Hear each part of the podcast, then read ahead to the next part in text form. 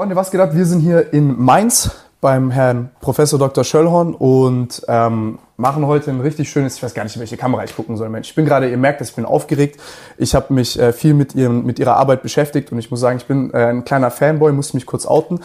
Und ich, äh, wir haben auch schon einiges gesprochen im Vorfeld und äh, das ist, mir wird wirklich im Sekundentakt hier äh, explodiert mein Hirn teilweise. Und ich glaube, euch wird es ähnlich gehen. Es wird ein super, super interessantes Gespräch. Wir werden heute über sehr, sehr viele Dinge sprechen. Aber erstmal vielen, vielen Dank, dass Sie sich die Zeit genommen haben und äh, Gerne. eingewilligt haben, hier teilzunehmen dran. Ähm, ich habe hier so einen kleinen Leitfaden erstellt, den haben Sie auch gesehen. Eigentlich, ähm, wir brauchen das gar nicht chronologisch abarbeiten, sondern ich würde mich interessiert, mich interessieren alle Sachen, die da draufstehen. Sie haben da super viel Erfahrung drin, deswegen werde ich eigentlich nur nachfragen, manchmal vielleicht auch frech, weil es mich super interessiert und ähm, sie reden. Ähm, und zwar das Erste, was ich so faszinierend finde, vielleicht auch für den, also für den Zuschauer sehr interessant, ist ihre Biografie, also wie sie, was sie überhaupt alles äh, studiert haben, welche Hintergründe sie alle haben und vor allem die ganzen Zusammenhänge, die sie sehen. Und ja, das wäre vielleicht ein super Einstieg. Okay. Wie lange haben Sie Zeit? ich habe 30 Jahre äh, machen.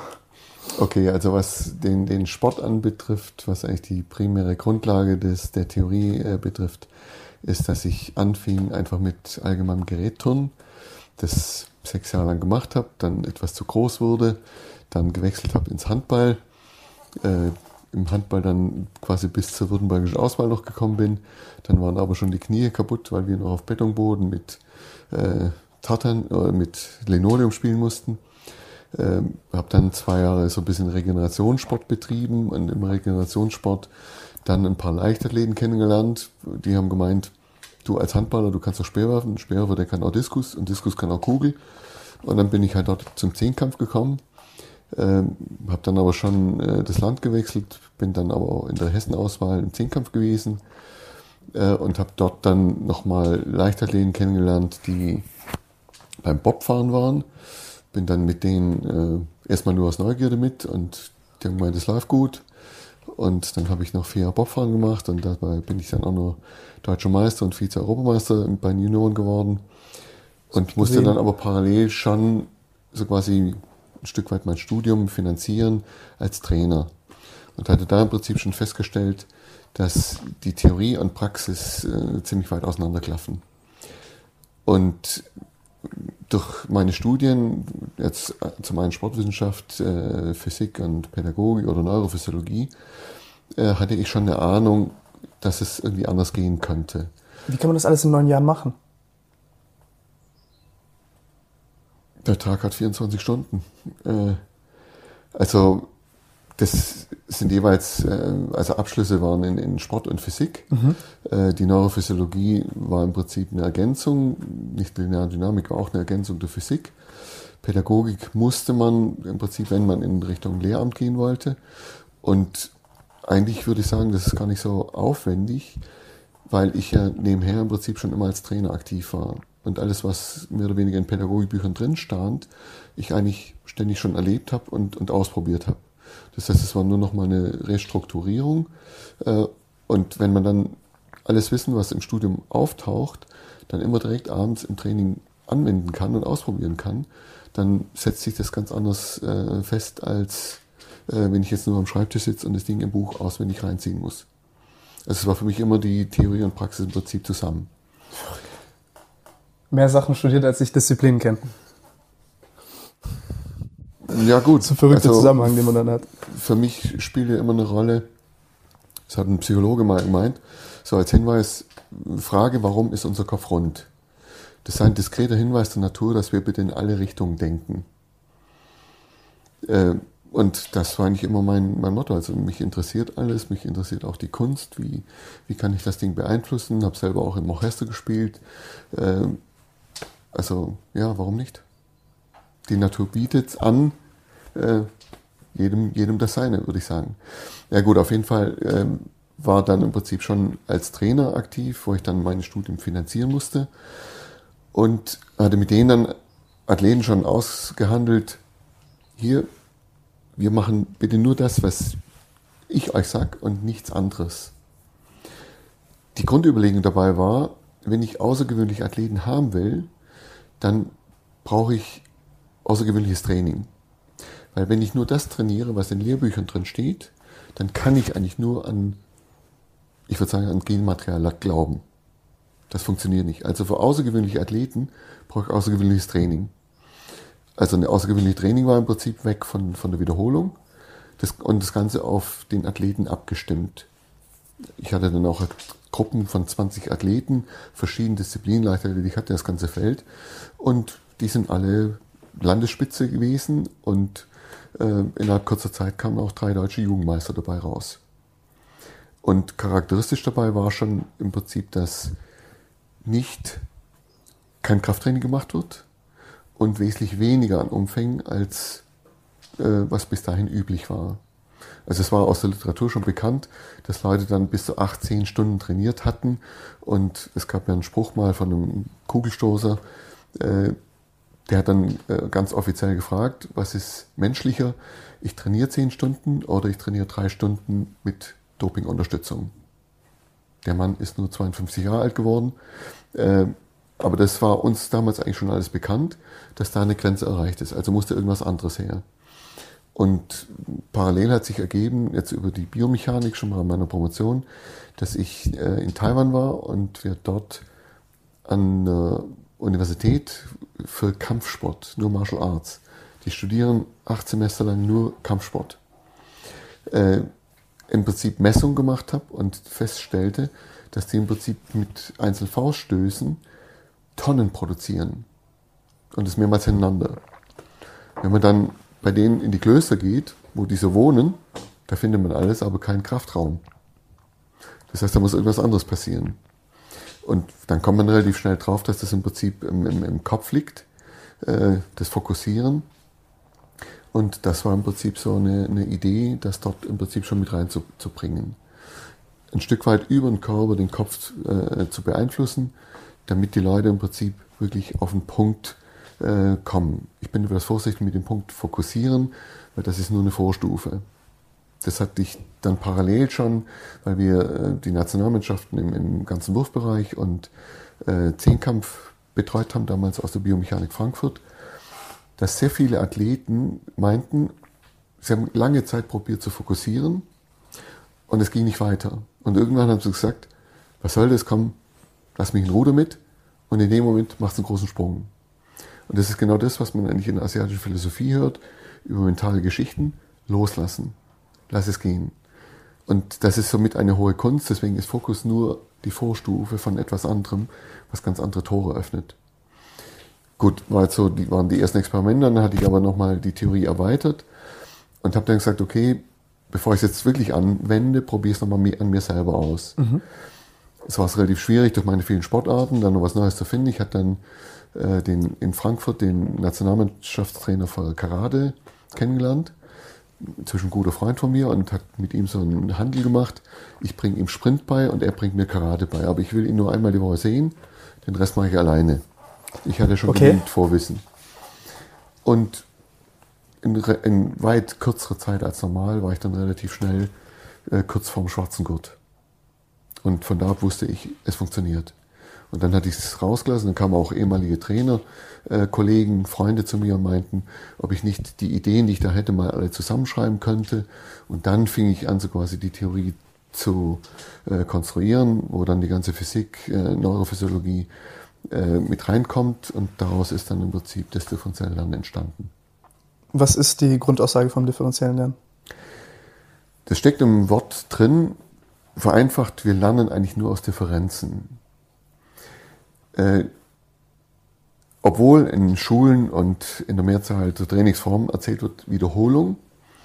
Äh, was die Neurophysiologie sagt, ist, dass wenn wir ein Neuron mehrmals hintereinander reizen, schon nach drei Reizungen ist, die größte, ist der größte Teil der Adaptation vorbei. Und das spüren wir eigentlich fast jeden Tag, wenn wir die Kleidung anziehen. Morgens, wenn wir die Kleidung anziehen, spüren wir die noch auf der Haut und danach nicht mehr. Warum? Weil das für unsere Haut Wiederholung ist und damit wird es uninteressant und schaltet ab. Auch die Haut reagiert im Prinzip auf Wiederholung mit uninteressant. Und es macht auch von Wie bei einem unangenehmen Geruch. Irgendwann blendet man das aus. Richtig, also wenn man lange in einem Raum ist, merkt man nicht, wie sich der Geruch ändert. Und das ist im Übrigen auch der, der Grund, das hatte ich jetzt erst vor, einer, äh, vor kurzem in einer Vorlesung gehört von Professor Hart. Das ist der Grund, warum Hunde, wenn sie in der Spur nachgehen, immer in Schlangenlinien gehen. Weil wenn sie in der Spur bleiben, dann verlieren sie den Geruch. Also auch die Geruchsorgane passen sich ständig an. Also der ganze Körper ist darauf ausgelegt, auf Wiederholung, er passt an und reagiert nicht mehr drauf. Nur, das ist leider im Lernbereich bisher nicht so allgemein durchgedrungen. Da gilt leider immer noch die alte Tradition und die Tradition für unsere Lehrkonzepte stammen leider im Extrem immer noch von Militär und von Kirche. Und da ging es eigentlich mehr um Gehorsam, als jetzt irgendwelche großen Inhalte zu lernen. War Disziplin so die oberste Maxime? Richtig. Es geht um Gehorsam, still sitzen, was somit das größte Gift ist für Lernen, ja. äh, stillhalten, äh, Konsequenz und alles. Da gibt es auch eine, eine, Untersuchung von einer, von einer österreichischen Kollegin, äh, die ist mal bei Lehr die hat das System rumgedreht und ist dann mal zu Lehrern, Lehrerinnen, Männer und Frauen, äh, gegangen und hat gefragt, was sie denn erwarten würden von einem idealen Schüler, Schülerin. Dann haben die da aufgeschrieben, äh, ruhig sitzen, die Tafel putzen vorher, die Tafel putzen nachher, äh, jedes Mal vorbereiten, etc. Man kennt so die Träume von Lehrern. sie hat dann die Liste genommen und hat die Liste an Wunsch, Wünschen einem Psychiater gebracht und der Psychiater sagt und gefragt, was halten Sie von Kindern, die so sind? Da sagt er, hochgradig krank. Das Ding funktioniert nicht. Also da ist eine große Diskrepanz äh, drin.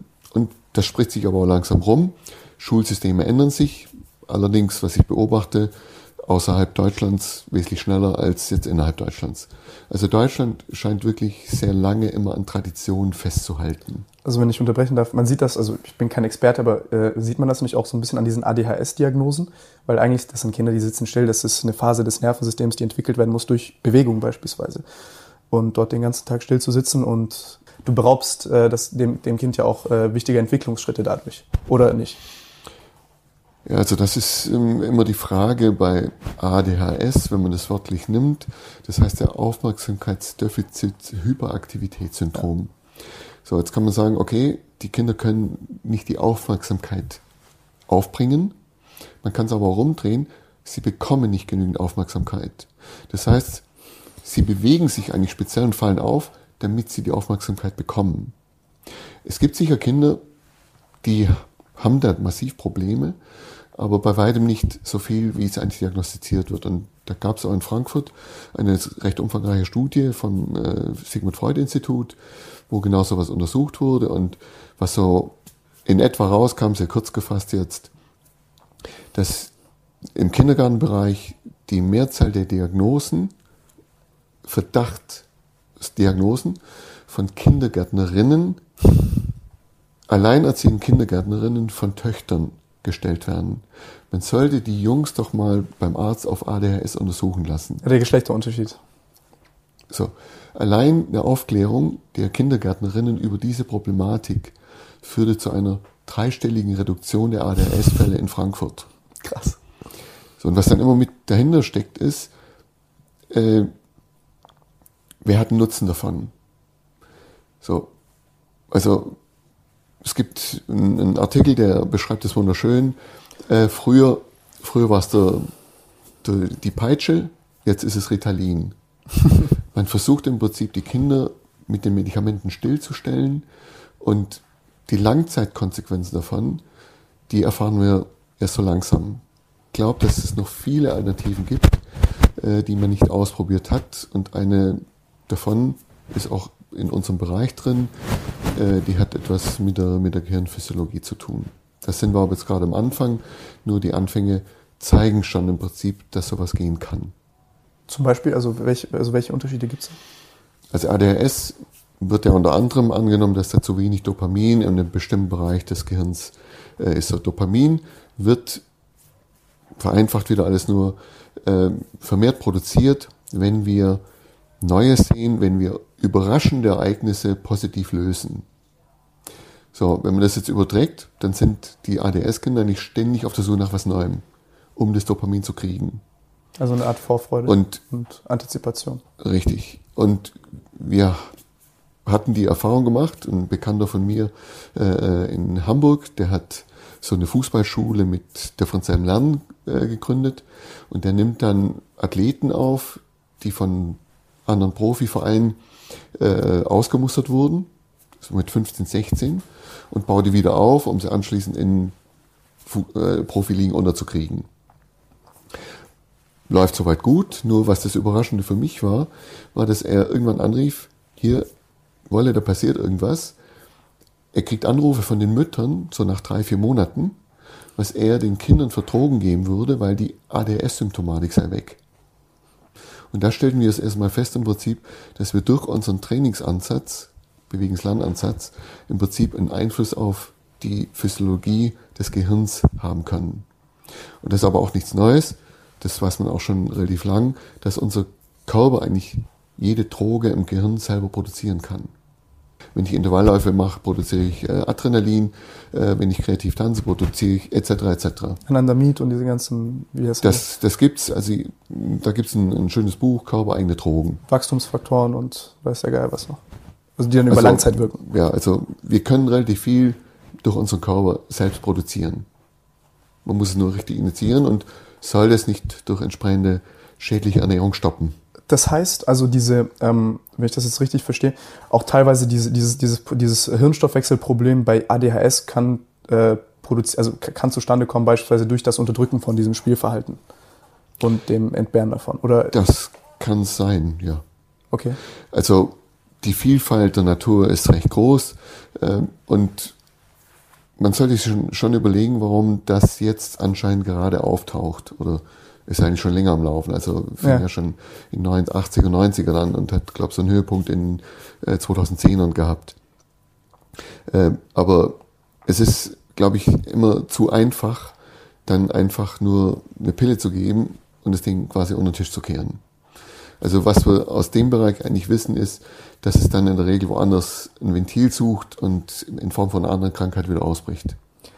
Und wo genau, also ich, ich finde das ADHS-Thema so interessant, ich weiß nicht, ob, äh, ich finde, ähm, wo, also wo genau könnten denn Mechanismen liegen, die, äh, ähm, wo die Bewegung jetzt, weil das wird die Leute immer interessieren, wenn man über Drogen, Neurotransmitter und Co. spricht, was, welche äh, Neurotransmitter-Ausschüttungen produziert Bewegung, warum passiert das, wie passiert das? Also da gibt's genügend Literatur darüber, das ist jetzt nicht mein Spezialgebiet. Ähm, da würde ich mich ungern drüber äußern. Okay. Okay, aber interessant, also auf jeden Fall. Also man sieht das ja auch bei Ausdauerläufen und so weiter und so fort. Wenn ich jetzt zum Beispiel zwei, dreimal die Woche ähm, äh, Ausdauersport mache, dann hat das ja auch sehr, sehr gute schützende Faktoren vor, zum Beispiel ähm, äh, Demenzerkrankungen und Co. Ähm, über vermutlich, ich habe keine Ahnung, ich bin kein Experte, aber wohl auch diese Wachstumsfaktoren, die ausgeschüttet werden, BDNF. Ja, da so kommt man so inzwischen drauf, dass ähm, mit diesen Au mit Sport, mit Ausdauerbewegung, dass dort der Brain-Derived Neurotrophic Factor äh, produziert wird und den braucht das Gehirn im Prinzip, um neue Zellen äh, herzustellen. Und das hat man auch nachgewiesen, dass im Hippocampus ähm, neue Zellen produziert werden können und Hippocampus ist das Areal, was so quasi alles entscheidend fürs Gedächtnis zu sein scheint. Ja, interessant. Also das ist auf jeden Fall verrückt und Das wird aber auch dann, es gibt auch Stoffe, die beim Dehnen ja? langem Dehnen äh, produziert werden, und zwar speziell vom Muskel. Auch die haben äh, einen, einen bestimmten Nutzen. zum Beispiel? Äh, ist ein komplexer äh, Kaskade. Also so eine Aber das, das gibt's, ähm, die Hinweise. Äh, wir wissen auch, dass äh, im Prinzip mit Yoga, äh, mit, mit Qigong das Ganze produziert wird. Wir haben das inzwischen auch bei uns im differenziellen Lernen, äh, dass andere Frequenzen produziert werden. Und wenn andere Frequenzen produziert werden, dann weiß man, dass ganz bestimmte Substanzen produziert werden. Okay, verrückt. Also das heißt, man könnte anhand von äh, verschiedenen ähm, Frequenzzuständen, die man per EEG misst, daraus ableiten, welche Neurotransmitterausschüttungen gerade stattfinden und welchen Einfluss die haben. Da Aber, gibt es Hinweise. Also ein äh, Hinweis, der uns speziell betrifft, sind wir schon fast wieder ganz am Ende äh, der Geschichte, die haben wir erst vor zwei, drei Jahren gemacht, die Untersuchung, dass wenn die zehn Minuten differenziell lernen, dass die ähm, vermehrt Theta-Frequenzen produzieren im Gehirn. Theta-Frequenzen sind die eher etwas langsameren, die man normalerweise nur bei Meditation oder im Schlaf produziert. Und wenn man Theta-Frequenzen produziert, dann weiß man, dass das vermehrt mit Dopaminproduktion einhergeht. Mhm. Und nicht nur mit Dopamin, sondern es geht gleichzeitig einher mit einer Aktivierung des parasympathischen Systems. Und Parasympathikus ist dafür zuständig, dass wir im Prinzip entspannen, äh, regenerieren äh, und damit im Prinzip auch das eigene Immunsystem aktivieren. Freunde, entschuldigt die kurze Unterbrechung. Falls ihr uns sehen möchtet und nicht nur hören möchtet, gibt's das Ganze auch auf YouTube. Der Link ist unten in der Beschreibung. Jetzt geht's weiter. Viel Spaß damit. Ja, da, da sollte ich lernen. Mein Immunsystem ist absolut beschissen. Und das sind, das sind alles ähm, Dinge, die im Augenblick gerade parallel äh, mit hochkommen. Das wird auch gerade verstärkt mit äh, der Herzfrequenzvariabilität untersucht. Äh, wenn also die Herzfrequenzvariabilität zunimmt, dass dann der Parasympathikus stärker aktiv ist und dass dann im Prinzip besser regeneriert wird. Und das weiß man auch, äh, dass das produziert wird, wenn ich meditiere. Und wenn ich meditiere und Parasympathikus aktiviere, dann weiß man, dass ich besser die Nährstoffe aufnehme. Mhm. Also im Prinzip Verdauung äh, unterstützt. Und wenn man das weiß äh, und dann in die Essener Schriften reinguckt, dann weiß man auch, dass das der ursprüngliche Grund für ein wichtiges Element in der christlichen Religion war. Dass man nämlich vor dem Essen und nach dem Essen beten soll. Das ging nicht um irgendwelche christlichen Bilder, sondern es ging darum, den Parasympathikus zu aktivieren, weil dann die Verdauung im Prinzip unterstützt wird, die Nährstoffe besser aufgenommen werden. Also das Beten auch äh, als Form von einer Meditation zu verstehen. Es geht eigentlich primär um Meditation. Das andere wurde erst später aufgesattelt. Ah, okay. Interessant, interessant. Ja, das, äh, das ist sehr interessant. So habe ich mir das nämlich auch immer vorgestellt. Aber ich will, ich will jetzt gar nicht zu sehr in den Themen springen, weil es mich gar nicht, ich komme, ich komme ganz Zeit auf Abwege.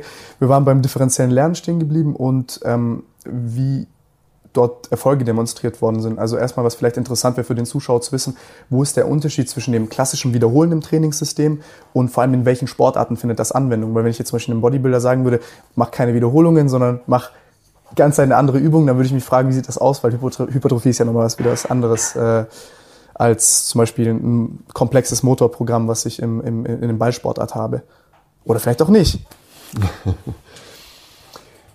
Also das klassische Beispiel ist eigentlich Fußball, dass äh, normal im Fußball immer gelehrt wird, okay, man stellt das Standbein genau neben den Ball, äh, dann muss das Schwungbein muss angefasst werden, dann muss äh, die, die äh, Hüfte erst kommen, dann das Knie, man muss das Ziel fokussieren, man muss eine Ausgleichsbewegung machen und so weiter.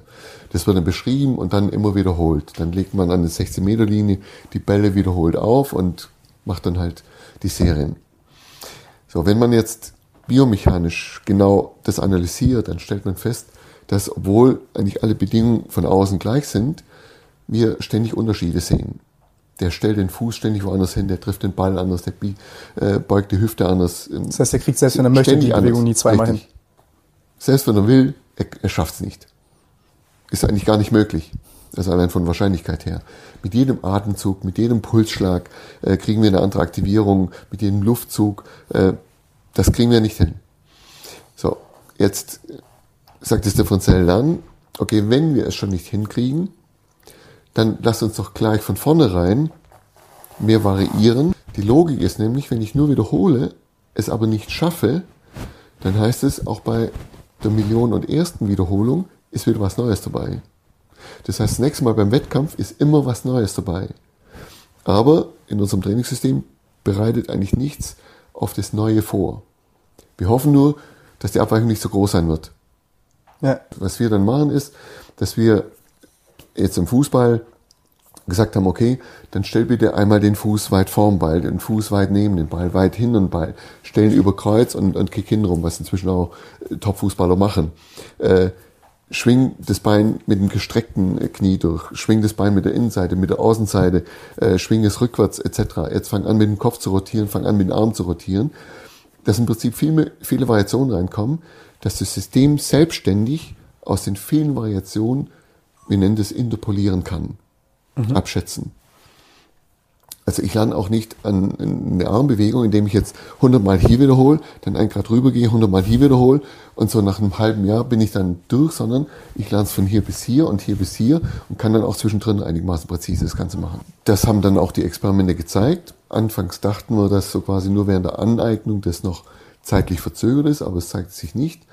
Äh, nahezu alle Experimente zeigten, dass in der Aneignung, also während des Trainings, schon mindestens gleich gut gelernt wird.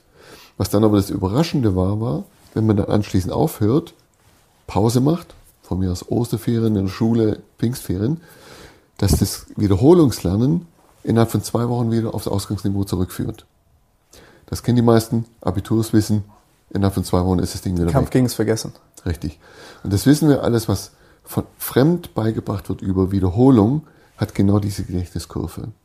Und die Überraschung in unseren Experimenten war, dass im Anschluss das noch weiter anstieg. Bis zu vier, sechs Wochen. Längere Experimente haben wir bisher nicht geführt. Ähm, liegt einfach an der Struktur von Diplom- und äh, Examensarbeiten, die können wir nicht länger ausführen. Und nicht nur bei Anfängern, sondern auch bei Fortgeschrittenen. Vor allem bei Fortgeschrittenen. Und das wissen wir auch inzwischen, weil für die die Umstellung von Wiederholung zu Variation noch größer ist.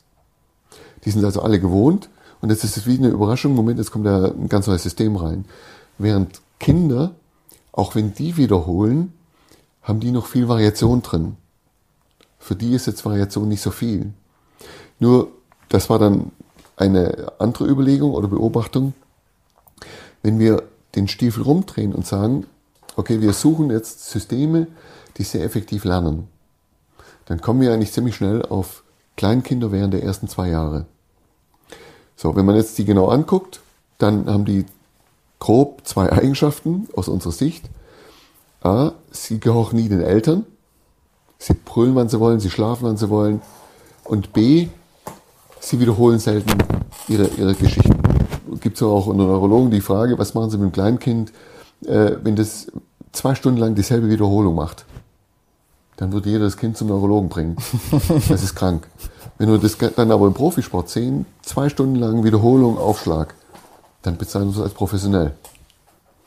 Also wir sehen, wie zwei völlig identische Phänomene plötzlich unterschiedlich interpretiert werden. Und wir haben es eigentlich nur rumgedreht und gesagt, okay, was zeigen die Kinder aus? Wir übertragen das Lernen von Kindern auf Erwachsene und wir sehen, dass Erwachsene plötzlich ähnliche Lernraten kriegen wieder wie kleine Kinder. Das heißt, es liegt nicht am, am Alter, sondern es liegt an der Art des Lernens. Das ist verrückt.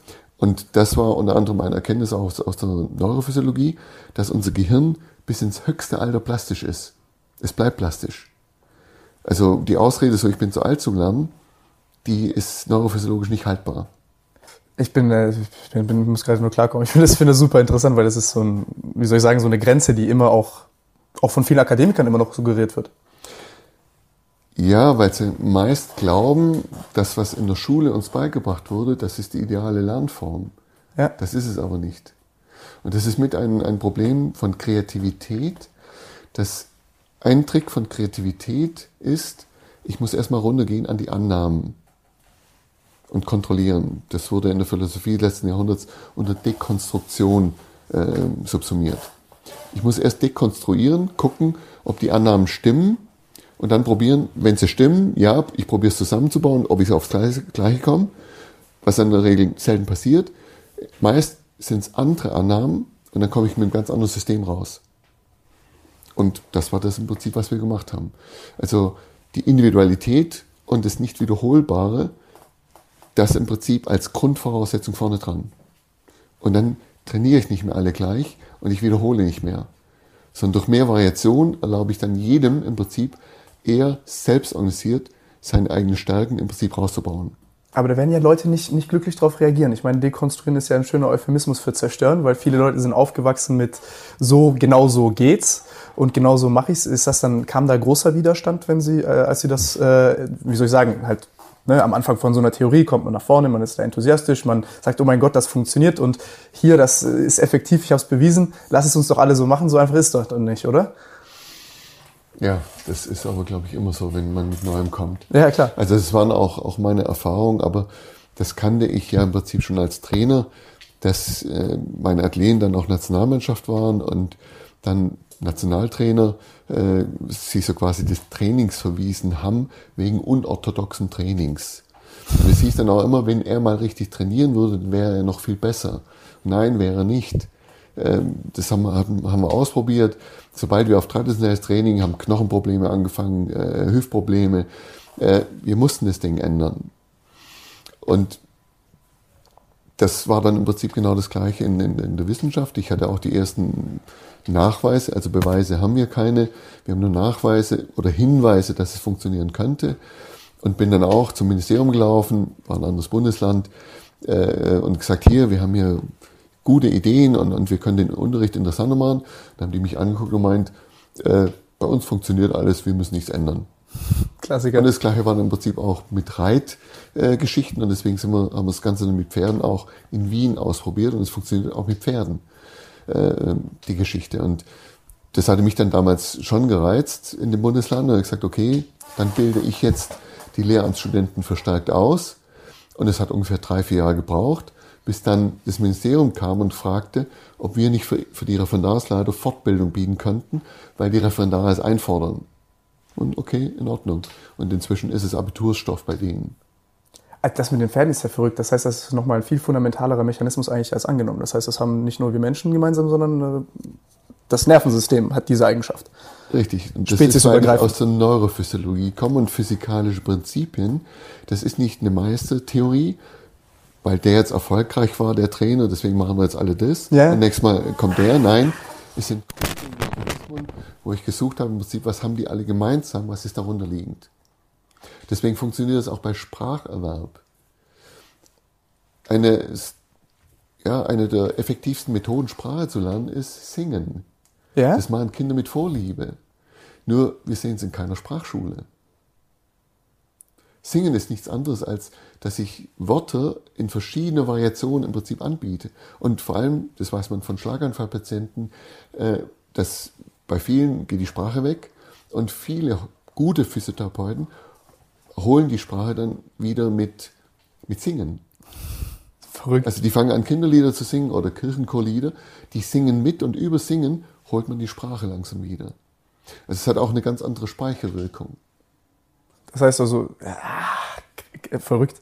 Warum, warum denken Sie, dass, dass also welche Mechanismen stecken hinterm differenziellen Lernen? Also einmal, glaube ich, biomechanisch könnte man das Ganze betrachten, weil man komplett neues Bewegungsrepertoire ähm, ermöglicht und eröffnet. Ich glaube, Sie nennen das auch. Es sind zwei verschiedene Ebenen. Also die Biomechanik beschreibt primär mhm. in der einen Ebene. Das andere ist aber, dass die Physik da ein, ein Prinzip für adaptive Systeme liefert. Da gab es in den 70ern einen Nobelpreis von einem äh, Belgier, Ila Prigoshin, der im Prinzip das erste Mal richtig konstatiert hat, dass lebende Systeme ständig Schwankungen unterliegen. So, bis dahin ist man nur mit mechanischen Systemen umgegangen, starre Körper und auch ein gewisses Zeitproblem. Das heißt, egal ob ich in die Richtung oder die Richtung Zeit gehe, es spielt keine Rolle in der Mechanik. So, und er hat gesagt, die Zeit hat eine Richtung. Und die hängen von den Fluktuationen unter anderem ab. Und das ist mit ein Bestandteil des differenziellen Lernens. Wir betrachten das System speziell auf die Fluktuation. Und jetzt aber im Unterschied zum klassischen Ansatz sagen wir nicht, das ist ein Fehler, drück's weg, mach's kleiner, sondern wir betrachten es neutral als Fluktuation und sagen, das ist Potenzial zum Lernen, also mach's stärker, damit das System es im Prinzip spürt, wo es hingeht und daraus im Prinzip zusätzliche Informationen erhält. Und was man damit im Prinzip initiiert, ist nichts anderes als einen sogenannten Selbstorganisationsprozess. Das heißt, ich weiß eigentlich nicht, was die Lösung ist. Ich helfe dem System nur, es schneller selbst zu finden. Und das war eigentlich immer meine Einstellung von Anfang an. Ich habe nie die Komplexität verstanden eines anderen Menschen. Ja. Also kann ich ihm nur helfen, es wohin zu führen. Also dieser Selbstorganisationsaspekt ist super interessant. Sie haben in äh, Ihrem Vortrag die Studie mit den, ähm, ich glaube, das waren Mäuse, die nur äh, horizontale Linien gesehen haben. Nein, das waren Katzen. Katzen waren das, genau. Ja, das war jetzt keine Studie von, von uns, sondern das ist aus der Literatur raus. Dafür gab es auch einen Nobelpreis. Das ging um die Plastizität der, der, des neuronalen Systems. Und zwar war das Hubel und Wiesel, die haben festgestellt, wenn man Neuronen, jetzt bei kleinen Katzen hat man da genommen, weil dort das visuelle System innerhalb der ersten sechs Wochen ausgebildet wird. Die waren blind geboren und dann hatte man den quasi auf einem Auge nur horizontale Linien äh, gezeigt und festgestellt, dass die anschließend nie wieder in der Lage wären, horizontale Linien zu erkennen. Also erstmal abartig, aber interessant. Ja, okay. Aber das war mit die Grundlage dafür, warum jetzt äh, bei der Entwicklung von Augen kleinen Kindern das gute Auge zugeklebt wird. Damit, nicht damit das schlechte Auge besser trainiert wird, sondern damit das gute Auge auf das Niveau vom schlechten herunterkommt, damit ich überhaupt räumlich sehen kann. Damit es paritätisch wird. Das waren die Grundlagen und wenn man jetzt Neurophysiologie verstanden hat, und das war das, was ich damals bei Singer in Frankfurt gelernt habe, das visuelle System ist nur ein Teil im Kortex, der da hinten gelagert ist, aber der gesamte Kortex ist zu 95 Prozent strukturell identisch aufgebaut. Das heißt, wenn man die Prinzipien des visuellen Systems verstanden hat, dann kann man sie eigentlich direkt aufs Motorische übertragen. So, das weiß man jetzt aus der Gestaltpsychologie auch. Wenn ich einem System nur Kreise anbiete, dann erkennt es kein Dreieck und kein Quadrat. So, wenn ich es jetzt übertrage ins Motorische, wenn ich jetzt nur wiederhole, dann kann ich die Abweichung davon nicht erkennen. Und deswegen ist jetzt mal die Überraschung, wenn ein Wettkampf ist, neue Situation, ich weiß nicht, wie ich darauf reagiere und deswegen schlechte Ergebnisse. Also muss ich von Anfang an versuchen, das System so breit zu trainieren, dass das System abgefangen wird. Und das haben sehr viele erfolgreiche Trainer vorher schon angewandt. Also von daher ist es eigentlich prinzipiell nichts Neues, sondern es liefert nur die Theorie, was das subsumiert und daraus kann man dann weitere Dinge ableiten und es macht im Prinzip allen anderen Trainern es jetzt zugänglich. Ja, das ist, das ist super interessant. Also vor allem auch diese strukturelle Ähnlichkeit vom Hirn, weil, ähm, also ich glaube, wenn man so ein bisschen sich als Leiter damit auseinandersetzt, merkt man immer schnell, dass so der präfrontale Kortex immer auf den Podest gestellt wird und der ist so neu und überlegen und eigentlich ist, ist so das neueste Ding, was die größte Fehleranfälligkeit hat eher. Ähm, und ja, vor allem so die, die, was, was das impliziert, eben diese Variabilität, die man äh, benötigt, im, also im Training oder im Lernen und, und wozu das ganze Hirn äh, in der Lage ist und wie wandelbar das ist. Also sehr, sehr interessant. Also ein Stück weit spielte damals noch die Physik mit rein und daher auch der Ausdruck des Differenziellen ähm, hängt mit der Differential-Integralrechnung zusammen, dass es da primär um die kleinen Intervalle geht, um die kleinen Differenzen, mhm. nicht um die großen, die man schon kannte. Es geht um die kleinen, das war die eine Geschichte. Und das andere war, dass wir innerhalb des Fußballs oder innerhalb des Kugelstoßens die Variation machen. Mhm. Äh, und nicht jetzt verschiedene Sportarten. Das war schon länger bekannt. So, und die Differenzen innerhalb der Sportart konnte man dann im Prinzip biomechanisch, neurophysiologisch runterbrechen, dass wir biomechanisch einmal unterscheiden zwischen Winkel, Winkelgeschwindigkeit, Winkelbeschleunigung und Rhythmus. Mhm. Und genau für diese Parameter hat man neurophysiologische Entsprechungen. Okay. Wir haben in der Haut, in der Kinästhetik, haben wir Sensoren, die sind für Winkelstellung zuständig, Winkel, die, äh, die äh, Sensoren, die sind für Geschwindigkeiten zuständig, für Beschleunigung und für Rhythmus. Vater Pacini, äh, Mergelzellen etc. Gibt's alles. So, jetzt kann ich innerhalb eines Gelenks im Prinzip sagen, ich habe hier vier Möglichkeiten zu variieren. Einmal wäre es die Winkelgeschichte, ich kann den Winkel äh, Beschleunigung und ich kann den, den Rhythmus im Prinzip verändern. So, und das kann ich jetzt auf jedem Gelenk machen. Und das kann ich jetzt in Verbindung mit Fußball, mit der einen Bewegung machen. Das heißt, ich kann dann anfangen zu kombinieren, linkes Sprunggelenk, rechtes Sprunggelenk, linkes Knie, rechtes Knie und somit im Prinzip eine unendliche Vielfalt mir einfach nur durchspielen. So, wenn man jetzt davon ausgeht, ich ändere nur oder ich ändere nicht. Ich habe zwei Möglichkeiten. So, wenn ich jetzt sieben Gelenke angehe symmetrisch, dann habe ich zwei hoch sieben Möglichkeiten. Jesus Christus. Zwei hoch sieben nur. So, wenn ich jetzt aber links und rechts schon unterscheide, dann komme ich auf ungefähr 14 äh, Gelenke mit Kopf nur ein. 14. Zwei hoch 14 sind schon über 10.000 Möglichkeiten. Jetzt habe ich noch nicht differenziert zwischen Winkel, Winkelgeschwindigkeit und äh, Rhythmus. Dann müsste ich 2 hoch 14 hoch 4 rechnen. Das ist 2 hoch 56. Und wenn nur jede Möglichkeit eine Sekunde bräuchte, würde schon das Zeitalter der Erde nicht ausreichen, des Weltalls nicht ausreichen, um jede hinzukriegen. Also die Wahrscheinlichkeit, dass eine Bewegung identisch wird, ist einfach nur nahezu gering. Und das schon innerhalb einer Bewegung. Dann schon die Frage, warum wiederholen wir so viel? Und da ist unser Ansatz im Augenblick schon, es gibt ja viele Leute, die wollen wiederholen, äh, wieder runtergucken in die Kindheit. Was machen wir mit Kindern, die wir abends ins Bett bringen? Okay, manche fesseln sie auch hin, aber äh, häufig wird den, werden denen Geschichten vorgelesen. Und wenn man mit Kindern mal das gemacht hat, dann beobachtet man, dass die schon die kleinen Geschichten lieben. Ja, die wieder. Oder zumindest in der Struktur ähnlich. Ich habe es dann auch öfters bei meinen Kindern probiert, indem ich dann einfach mal ihren Namen damit eingeflickt habe. Und dann kam immer, hey Papa, das steht da nicht. Ah, Mist, das muss wieder vorne anfangen. Gut, was aber eigentlich der Sinn der ganzen Geschichte ist, den Kindern Sicherheit zu geben, damit sie aus dem sicheren Tag in die unsichere Nacht sich verabschieden können. Das heißt aber, die Wiederholung dient A zum Einschläfern und B um Sicherheit zu kriegen.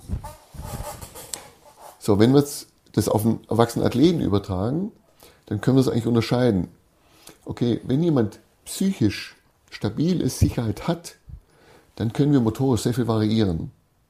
Wenn aber jemand hier instabil ist, dann holt er sich die Sicherheit über Wiederholung.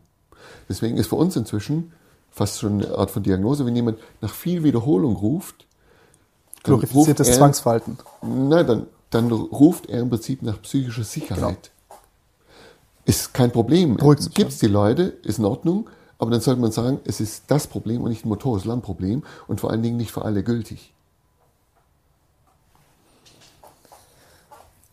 Was, was ich mich frage jetzt ist, also ich habe versucht, das ähm, alles ein bisschen so zu verstehen und ich, ich finde es super interessant, was, was, ich, was ich mich frage, ist bei diesen Fluktuationen, also bei diesen Differenzen zwischen den zwei Bewegungen, was genau passiert im Körper, dass diese zwei Differenzen dazu führen, dass ich diesen Selbstorganisationsprozess in Gang setze im Hirn, dass ich tatsächlich zu dieser Zielbewegung komme und die Wahrscheinlichkeit höher ist, dass ich kontextunabhängig auch eine bessere Bewegung hinbekomme und auch nachdem ich nicht mehr trainiere, ich weiterhin Fortschritte mache. Also die kurze Antwort wäre, wir wissen es noch nicht. Und die lange? Die etwas längere Antwort ist, äh, schon mal zu akzeptieren, dass unser Gehirn aus Differenzen Informationen zieht und das macht es ständig. Also wenn wir hm, zum Beispiel unseren Finger mit dem linken Auge angucken und mit dem rechten und es dann ständig hin und her wechseln, dann sehen wir, dass das Bild ständig springt. Der Finger springt. So, unser Gehirn nimmt aus der Differenz von linkem und rechtem Auge die Information für die Entfernung. Also wenn ich ein Auge zu habe, dann fällt es mir schwer, äh, schwer, im Prinzip die Entfernung zu stimmen. Das weiß man von einäugigen Menschen. Wenn die versuchen, Kaffee oder Tee einzuschenken, dann haben die ein Problem. Dann müssen die abstimmen.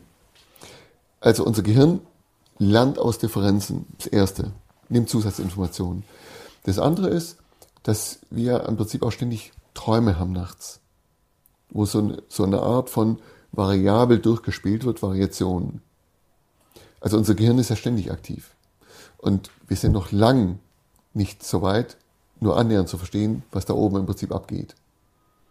Man fängt jetzt seit geraumer Zeit, seit 10, 15 Jahren an, den sogenannten Default Mode anzugucken, also den Leerlauf-Zustand äh, des Gehirns. Und das, das ist, ja ist ganz am Anfang. Das ist ja schon viel. Aber das war schon, schon eine Idee, die, die wir mit aufgenommen hatten, äh, dass wir irgendwann mal, als wir das mehrmals wiederholt hatten, das Ergebnis, dass nach dem Lernen die Leistung noch mehr steigert, wie können wir das noch mehr steigern? Und da hatten wir so die Vermutung, ja, es könnte ja sein, dass da wirklich etwas mental verstärkt wird. Okay, gucken wir wieder in die Psychologie, was verstärkt mental, also wir machen mentales Training. Also die haben dann im Prinzip in dem Zeitraum noch zusätzlich mentales Training gemacht. Das haben wir dann so gemacht, dass vorne dran 30 Probanden komplett differenziell trainiert werden, alle gleich. Dann wird die Gruppe getrennt. Ein Drittel macht gar nichts, ein Drittel kriegt zusätzliche Literatur und ein Drittel macht mentales Training, Wiederholung. Also gehen die Bewegungen im Kopf durch. Richtig, die sehen dann das Video, äh, gucken sich das an, die Keypoints äh, und wiederholen die dann mental. Also gleiche Philosophie, viel hilft viel.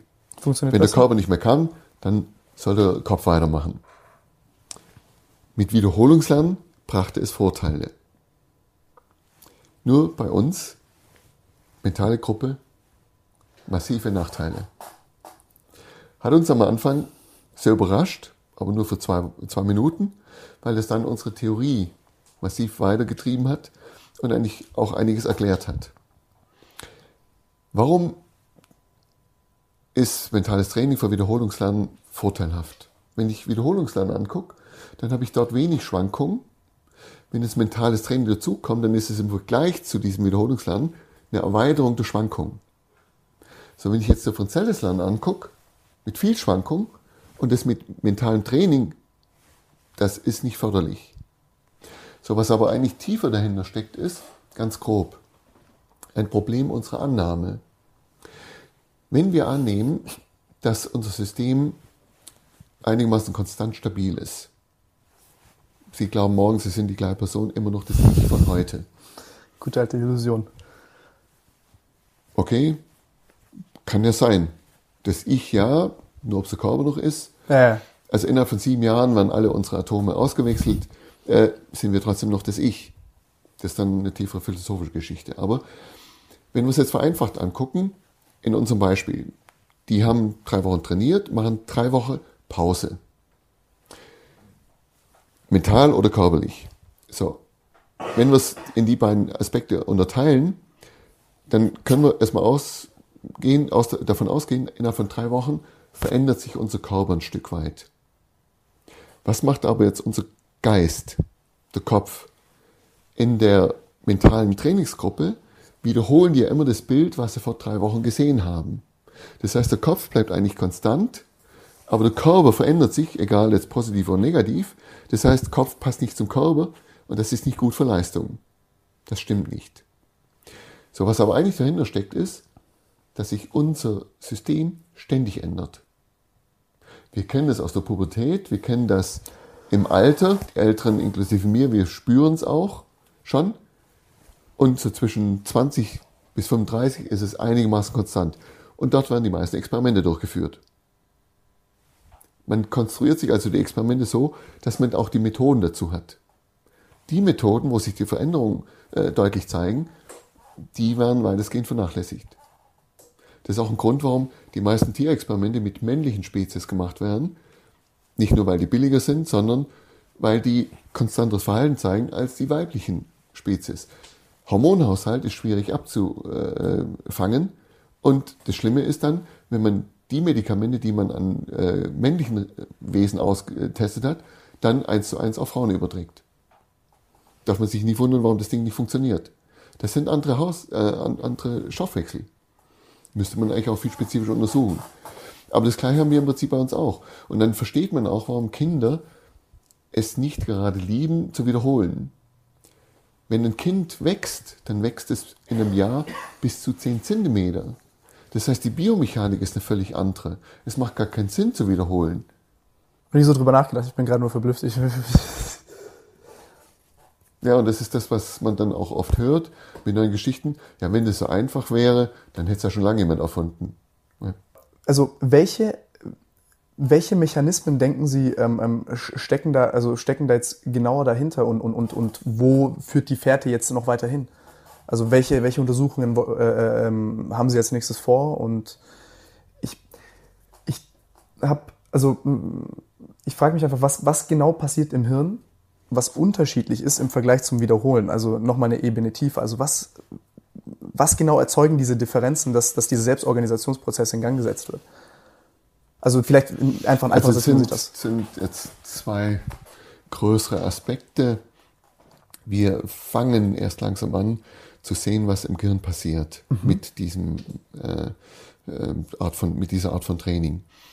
Was wir sehen ist und das weiß man von anderen Studien mit Ausdauersport, wenn man 45 Minuten läuft, Ausdauersport macht, dann führt es zu einer quasi Hypoaktivierung des frontalen Kortex. Mhm. Also die Aktivierung hier geht runter und wenn das Ding runter geht, dann scheint der Rest des Körpers quasi wesentlich besser, Rest des Gehirns wesentlich besser zu, äh, zu arbeiten. Und ja, es stimmt, der Frontalkortex äh, ist das, was uns am stärksten von Tieren unterscheidet, aber ich würde inzwischen sagen, auch die meisten Probleme macht.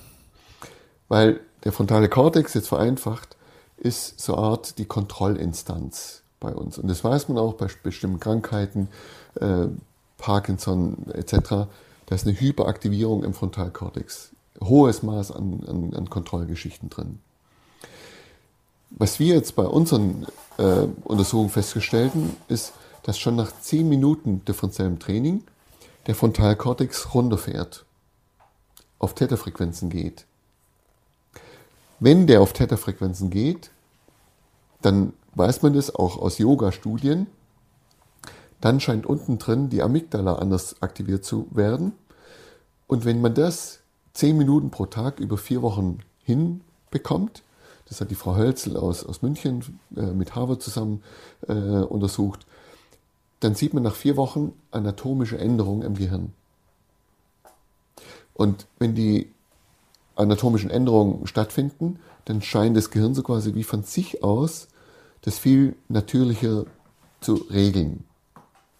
Während wenn vorne dran das ganze Ding unter Kontrolle steht, scheint es eher wie wenn da immer ein Dämpfer drauf hängt. Und das ist das, was man im Prinzip im Spitzensport quasi auch beobachtet, dass die am Anfang, so auf höherem Niveau, sich fokussieren und irgendwann sagt sie, komm, gib auf, lass es los und dann wird's leer und dann kommt sie auf eine höhere Stufe in der Leistung. Die Leichtigkeit. Und das sind genau die Analogien, die man dann im Prinzip äh, im Asiatischen entdeckt, äh, die bei Meditation, bei Qigong, bei Kampfsport äh, dort im Prinzip schon seit Jahrhunderten im Prinzip beschrieben werden. Interessant. Nee, ich frage nur, weil ich einerseits das angucke und sage, okay, das ist effektiv, also funktioniert es und das ist so irgendwie wie so eine kleine dumme Analogie, damit der Zuschauer mich vielleicht versteht. Ich denke halt immer gut, ich möchte ja irgendwie ein Konstrukt oder eine Theorie möchte man ja äh, beweisen und zum Beispiel mein Nervensystem macht das so, indem ich jetzt, ich sehe diese Tasse, ich kann sie anfassen, ich höre sie, wie sie über den Tisch gleitet, also ähm, signalisieren mir drei Ebenen meines Nervensystems die Realität dieses Objektes, also ist die Wahrscheinlichkeit, dass es real ist, höher. Ich kann es mit verschiedenen Messgeräten wahrnehmen und genauso frage ich mich bei, beim differenziellen Lernen, ich habe jetzt auch mich nicht super lange damit beschäftigt und deswegen frage ich gerade so, weil ich das so interessant finde, auf welchen Ebenen kann ich das überall nachweisen? Ähm, und äh, daher rührt die Frage, aber das ist ja super interessant. Also das heißt, ähm, es wurden auch EEG habt ihr viel gemacht, ähm, MRT-Studien, wo man dann vielleicht auch demonstrieren kann, wo der Unterschied ist. Also ich meine, das sind ja hochkomplexe Fragen auch, ne? ich vereinfache das gerade alles sehr, sehr ja, stark, aber... Wir haben bislang nur Studien mit EEG gemacht. Äh, wir hatten noch keinen Zugriff zur MRT. Es hat aber auch einen anderen Grund. Mit MRT kann ich mit sehr hoher Präzision sagen, wo etwas aktiv ist. Mhm. Aber ich habe eine schlechte zeitliche Auflösung. Ich weiß nicht, wann es aktiv ist, präzise, und vor allen Dingen nicht, wie es aktiv ist. Es gibt verschiedene Verbindungen zwischen MRT und EEG.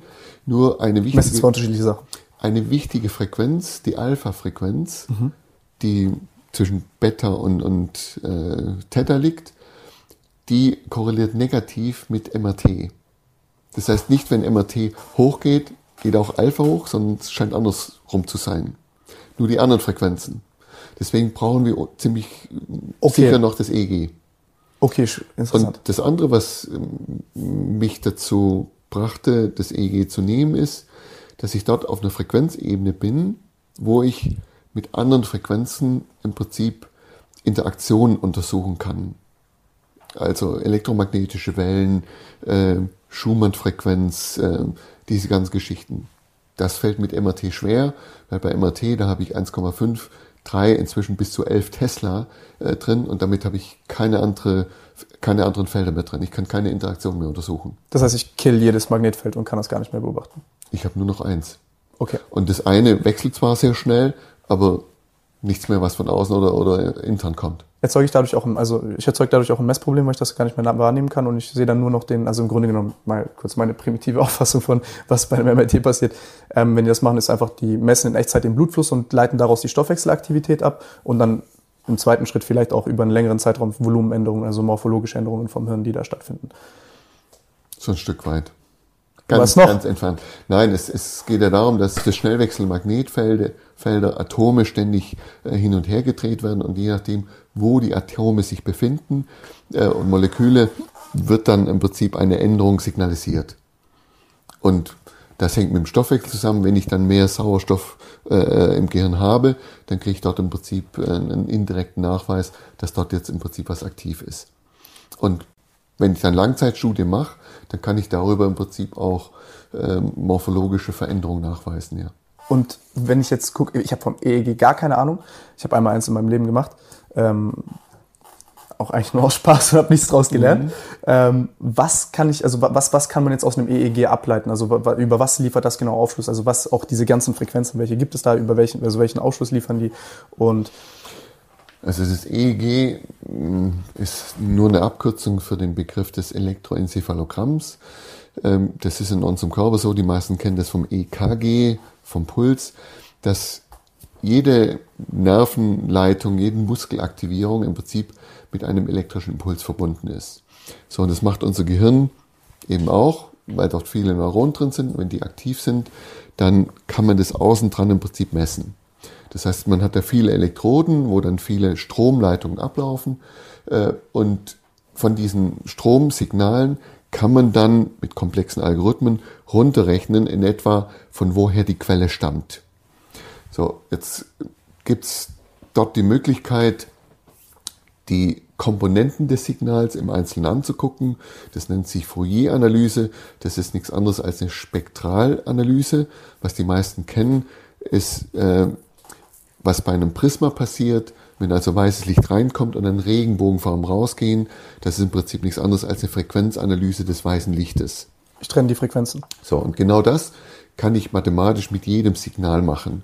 Und dann hat man das im EEG eingeteilt in Frequenzbänder. Äh, man hat ursprünglich angefangen mit Alpha, entspannte Frequenz, Beta ist so unser Wachzustand jetzt, äh, Gamma ist unter Stress. So, und dann hat man entdeckt, im Ruhezustand gibt es ja noch mehr und dann ging man nach unten auf Theta und Delta Wellen und Delta äh, sind die Frequenzen, die wir im Tiefschlaf produzieren, zwischen 0 und 1 Hertz, äh, 0 und 4 Hertz. So, und Jetzt kann man das in verschiedenen Arealen äh, äh, messen und einen starken Fokus im Augenblick hat äh, der Frontalkortex, mhm. weil das immer noch sehr stark aus religiös-philosophischen Gründen den Menschen angeblich vom äh, Tier unterscheidet. Aber das größte Problem ist, dass der es noch nicht geschafft hat, so quasi mit den Zwischenebenen zu ähm, richtig zu kommunizieren, zu integrieren, das Ganze. Verliert ja auch jedes Mal eigentlich. Ja, also letzten Endes gewinnt der Körper, daher kommt auch der Spruch, äh, der Körper lügt nie. Äh, er lügt deswegen nie, weil er nur so quasi vom Frontalkortex unterdrückt wurde. Also der Wille steckt da primär vorne drin und äh, ich hatte jetzt einen schönen TED-Talk gehört, der den Frontalkortex eigentlich so als den Simulator beschreibt. Das heißt, mit Hilfe unseres Kortex können wir Situationen simulieren. Also wie könnte es sein, wie sollte es sein, äh, wie war es mal. Und dann merken Sie aber auch schon, dass genau diese Vergleichsgeschichten hier vorne ablaufen. Also jedes Mal, wenn ich anfange zu vergleichen, ist der vorne aktiv und nicht gerade positiv. Und das war mit ein, ein zentrales Element im Dürfen Sellern dann auch, dass wir gesagt haben, keine Wiederholung und keine Korrektur, weil das im Prinzip nur stört. Und dann ist aber auch wieder die Analogie zu kleinen Kindern. Ich kenne keinen Elternteil, äh, die ihren Kindern irgendwie Gehen mal erklärt haben. Ja. Die Sachen, die man so, erklärt und, und dann ist das Interessante, ist nicht so beständig. Die Kinder lernen ja die ersten zwei Jahre, ohne dass sie irgendwie zuhören. Sie probieren es aus. Nur warum sie lernen ist, weil sie viel Variation haben. Sobald ich anfange zu wiederholen, dann spüre ich ja gar nicht mehr die Unterschiede. Deswegen brauche ich jemand anderen, der das sieht für mich. Das heißt also, durch Wiederholung mache ich mich eigentlich auch abhängig von einem Lehrer, von einem Trainer. Ja. Wenn ich viel variiere, das weiß man, dann bringt auch der Feedback nichts mehr. Klar, was soll der beurteilen? Also Gibt keinen Fehler, den ich korrigieren kann. richtig, also da ist eine, eine, eine Kopplung. Man produziert etwas, damit man notwendig wird. Klarer Interessenskonflikt. Ein, ein Schelm, der Böses denkt. Aber was ähnliches haben wir ja auch im Prinzip in der Medizin, dieses Dilemma. Die Ärzte hängen davon ab von ihren Patienten. Die verdienen anhand des Patienten. Krank sein. Das ist So, das heißt, ich originär juristisch ist es ein Konflikt. Weil wenn ich ihn krank mache, äh, gesund mache, dann bin ich mal geldlos. ja? Und genau das hatte die ursprüngliche chinesische Medizin, dass sie die Ärzte nur bezahlt hat, solange die Patienten, solange die Leute gesund waren. Sobald einer krank wurde, wurde nicht mehr bezahlt. Und dann habe ich ein ganz anderes Interesse, den Patienten zu behandeln. Das, das finde ich super interessant bei Ihnen, dass Sie so eine, erstmal diese ganzen westlichen Methoden verstehen und einfach nüchtern pragmatisch auch durchführen und, und, und, die Nützlichkeit darin verstehen, aber dann zu sagen, okay, wir haben hier offensichtliche Probleme und dann äh, äh, diese Erfahrung mit dem Osten gemacht haben. Also wo Sie jetzt gerade zum Beispiel dieses, dieses System äh, äh, loben, wie das mit der Gesundheit da abläuft. Also, Langsam. ja? Also was gerade abläuft in, in, im asiatischen oder speziell China ist eine Spaltung, dass ähm, die Regierung und viele im Prinzip den Westen versuchen zu kopieren. Ja, Und da gibt's eine andere Richtung, die so quasi urtraditionell Die meine in die Richtung geht. Die- ja. von der also, spreche ich. Da gibt's eine klare äh, Spaltung in, in China im Augenblick. Ja, ja. Also ich, ich, ich rede jetzt, also ich rede jetzt äh, eher von diesen ganzen traditionellen Themen, also wie zum Beispiel Meditation und das, was Sie auch noch erforscht haben und wo viele Leute einfach als Humbug äh, äh, abgetan haben sehr, sehr lange und jetzt gerade so ein bisschen äh, auch, ich glaube, vielen Menschen klar wird, vor allem in dieser Selbstoptimierungswelle, die, die gerade so ein bisschen, glaube ich, durch, äh, äh, durch die Welt geht, dass die Leute sehen, okay, da liegt immense Nützlichkeit darin. Und äh, da haben Sie ja auch sehr viel Forschung gemacht. Wie, also wie kam es erstmal dazu, das Interesse und ähm, was, was haben Sie da herausgefunden? Also ich selber meditiere auch schon seit fünf Jahren und äh, muss sagen, es ist, es ist eine super, super interessante Sache, aber es ist auch sehr, sehr schwierig zu vermitteln. Also eigentlich mh, war es schon relativ früh äh, klar, dass mit mentalen Zuständen ich meine Leistung massiv beeinflussen kann. Also wenn sie einen Konzertauftritt äh, Auftritt haben und als kleine Junge schon, was weiß ich, 500 Leute haben, äh, dann spüren sie schon, da geht irgendwas anderes ab. Äh, das gleiche passiert dann beim Wettkampf. Sie haben einen Zehnkampf und das ist der letzte Versuch, der zählt oder das ganze Ding ist geplatzt. Äh, also von daher war schon bekannt, ähm, dass da der Geist eine große Rolle spielt. Und richtig aktiviert wurde es dann eigentlich schon äh, im Rahmen meines Karate, äh, meiner Karate-Erfahrung, dass dort ja schon ein Stück weit in die Richtung geachtet, äh, drauf geachtet wurde. Und als ich dann äh, in China, in Taiwan war das damals noch, äh, die Meditationskünstler angeguckt habe oder gesehen habe, dass die im Prinzip nur meditieren und auf einen Schlag Kräfte produzieren, wo ich nur gewundert habe, wie, wie, wie schaffen die das? Also so ein kleiner Mann, 45 Kilo, schleudert einen, einen 100 Kilo Mann einfach nur mal vier Meter weg. Ich habe dieses Video mit dieser Werbebildkamera gesehen, das war verrückt. Da, ist- da steht ein Kerl und in fünf Minuten sind seine Hände zwei Grad wärmer. Was zum Teufel geht da vor sich?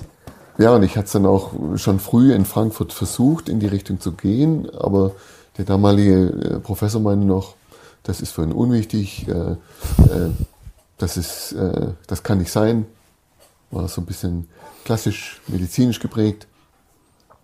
Äh, und dann musste ich halt warten, bis ich hier dann so quasi auch die Freiheiten habe, um mir die Gerätschaften äh, zu besorgen, äh, weil die Theorie dazu aus der Physik hatte ich ja schon und das war auch mit der Grund, warum ich sehr viel Signalanalyse äh, studiert habe.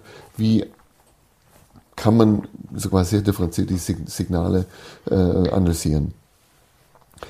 Und dann hatten wir einfach das Ding parallel gemacht. Äh, Wir hatten äh, seit jetzt fast 13 Jahren Kontakt mit äh, China, dass wir Mönche von drüben her bekommen, die bei uns Kurse geben für Qigong, weil mir das dann schon klar war, dass es auch für unsere Studierenden äh, Interesse äh, hat, von Interesse ist und äh, wir haben es dann auch direkt in Schulen eingesetzt und die Lehrer waren ganz begeistert, äh, welche Konsequenzen es hat.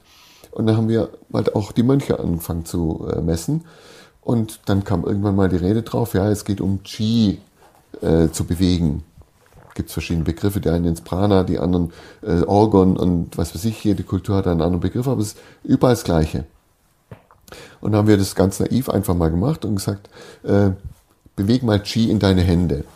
Und ich hatte schon die Ahnung, wir hatten eine Wärmebildkamera direkt von Anfang an äh, angeschafft. Auch da von Kollegen massive Widerstände. Was brauchen Sportler äh, damit? Äh, und jetzt schon acht Jahre her, äh, dass wir dann die Aufgabe gegeben haben, mit EEG messen, dann entsprechendes Qi nach vorne zu kriegen. Und wir sehen wirklich, wie die Temperatur hier um zwei Grad zunimmt in fünf Minuten. Das ist verrückt. Und da gibt es keine systematische Gehirnzustände. Äh, das macht jeder etwas anders. Aber was schon ist, ist, die tiefen Frequenzen sind da. Also mhm. die, die Meditationsgeschichte kommt rein. Und wenn man dann einfach die vielen Studierenden anguckt, die vielen Meister von da drüben und die fragt, dann hat jeder eine andere Empfehlung zu meditieren. Und jetzt bin ich halt auch äh, Hochschullehrer. Da geht es mir halt auch darum, ich habe eine Vielzahl an verschiedenen Studierenden. Also ich werde nicht für jeden wieder die ideale Methode finden. Also ich biete ein Spektrum an und dann soll jeder mal ausprobieren und gucken, welche Methode für ihn gut ist. Und dann sich aber daran erinnern, die wird nicht immer die beste sein, sondern ich komme an ein anderes Stadium und dann hilft vielleicht eine andere Methode. Und nachdem ich das dann so mehr oder weniger eingeführt hatte hier, äh, hatte ich dann auch prompt ein Buch entdeckt von einem tibetischen Mönch, der als Genie in dem Bereich galt, dass der im Prinzip mit 17 schon die Erleuchtung hatte. Und der hatte genau das beschrieben, dass er halt sehr viele Methoden ausprobiert. Äh, das kann man im Gehen machen. Äh, kleine Kinder kriegen es nicht mit hinsetzen zu meditieren. Das kriegt man mit Qigong hin, dass man dann im Prinzip vorbereitet, den Gehirn in den Vorzustand und dann kann man das andere besser machen. Und wenn man es ein paar Mal gemacht hat, dann stellt man einfach auch fest, äh, das kann man eigentlich in jeder Situation machen. Man muss das nicht nur im Sitzen machen. Man kann es auch beim Gehen machen. Ist schwieriger. Ich habe es ein paar Mal probiert, aber dauert, bis man es hinkriegt. Ja, gut, am Anfang. Ja. Aber das ist ja mit ein, ein Hauptpunkt, der bei Meditation eigentlich äh, mitschwingen sollte von Anfang an, nicht darüber zu urteilen. Ja, das ist schwierig. Viele machen ja dann, oh verdammt, wieder nicht und, und, und das geht nicht. Und nein, es ist, wie es ist. Und man kann dann verschiedene Methoden äh, ausprobieren beim Gehen. Man kann entweder auf den Körper gucken oder man kann dann äh, die Umgebung, Farbkleckse, es steht kein Baum und kein Haus, sondern es sind Farbkleckse. Es ist nicht schön, sondern es ist. Ja. Das ist schon eine Erfahrung, auch das mal zu erleben, dass wir eigentlich ständig nur im Urteilen sind. Das ist schön und das gefällt mir und das will ich nicht. Und, und genau dieses Urteilen, das hemmt, weil das kommt vom Frontalkortex. Einfach nur machen. Und dann wird es wieder interessant, dass genau diese Zustände, die Absorcen, ja kleine Kinder in der Schule öfters haben. Die sitzen dann da und träumen. Und die Lehrer dann, jetzt konzentrier dich endlich an. Okay, wenn es zu lang dauert, ja, aber eigentlich sind das die Hauptmomente, wo gelernt wird. Und da kommt man jetzt auch langsam drauf. Wir wissen inzwischen, wir lernen eigentlich fast nur beim Schla im Schlaf. Nicht im Wachzustand. Und was haben wir im Schlaf? Diese tiefen Frequenzen. Und das ist das, was wir jetzt im Prinzip machen, dass wir versuchen durch Bewegung diese tiefe Frequenzen tagsüber hinzukriegen. Und das funktioniert auch, wenn man vor dem Mathematikunterricht diesen Zustand hat, dann lernen die besser Mathematik. Und das gleiche passiert im Übrigen auch nach, im Nachhinein. Also wir, inzwischen ist es so, dass wir nicht mehr sagen können, es geht um die Intervention, sondern wir wissen genauso, es geht um die Vorbereitung und Nachbereitung. Und dann sind wir genau beim Asiatischen wieder. Kampfsport, die meditieren vorneweg fünf Minuten, machen ihre Training, nachhinein wieder fünf Minuten. Und das ist nichts anderes, als was wir vorhin schon besprochen haben.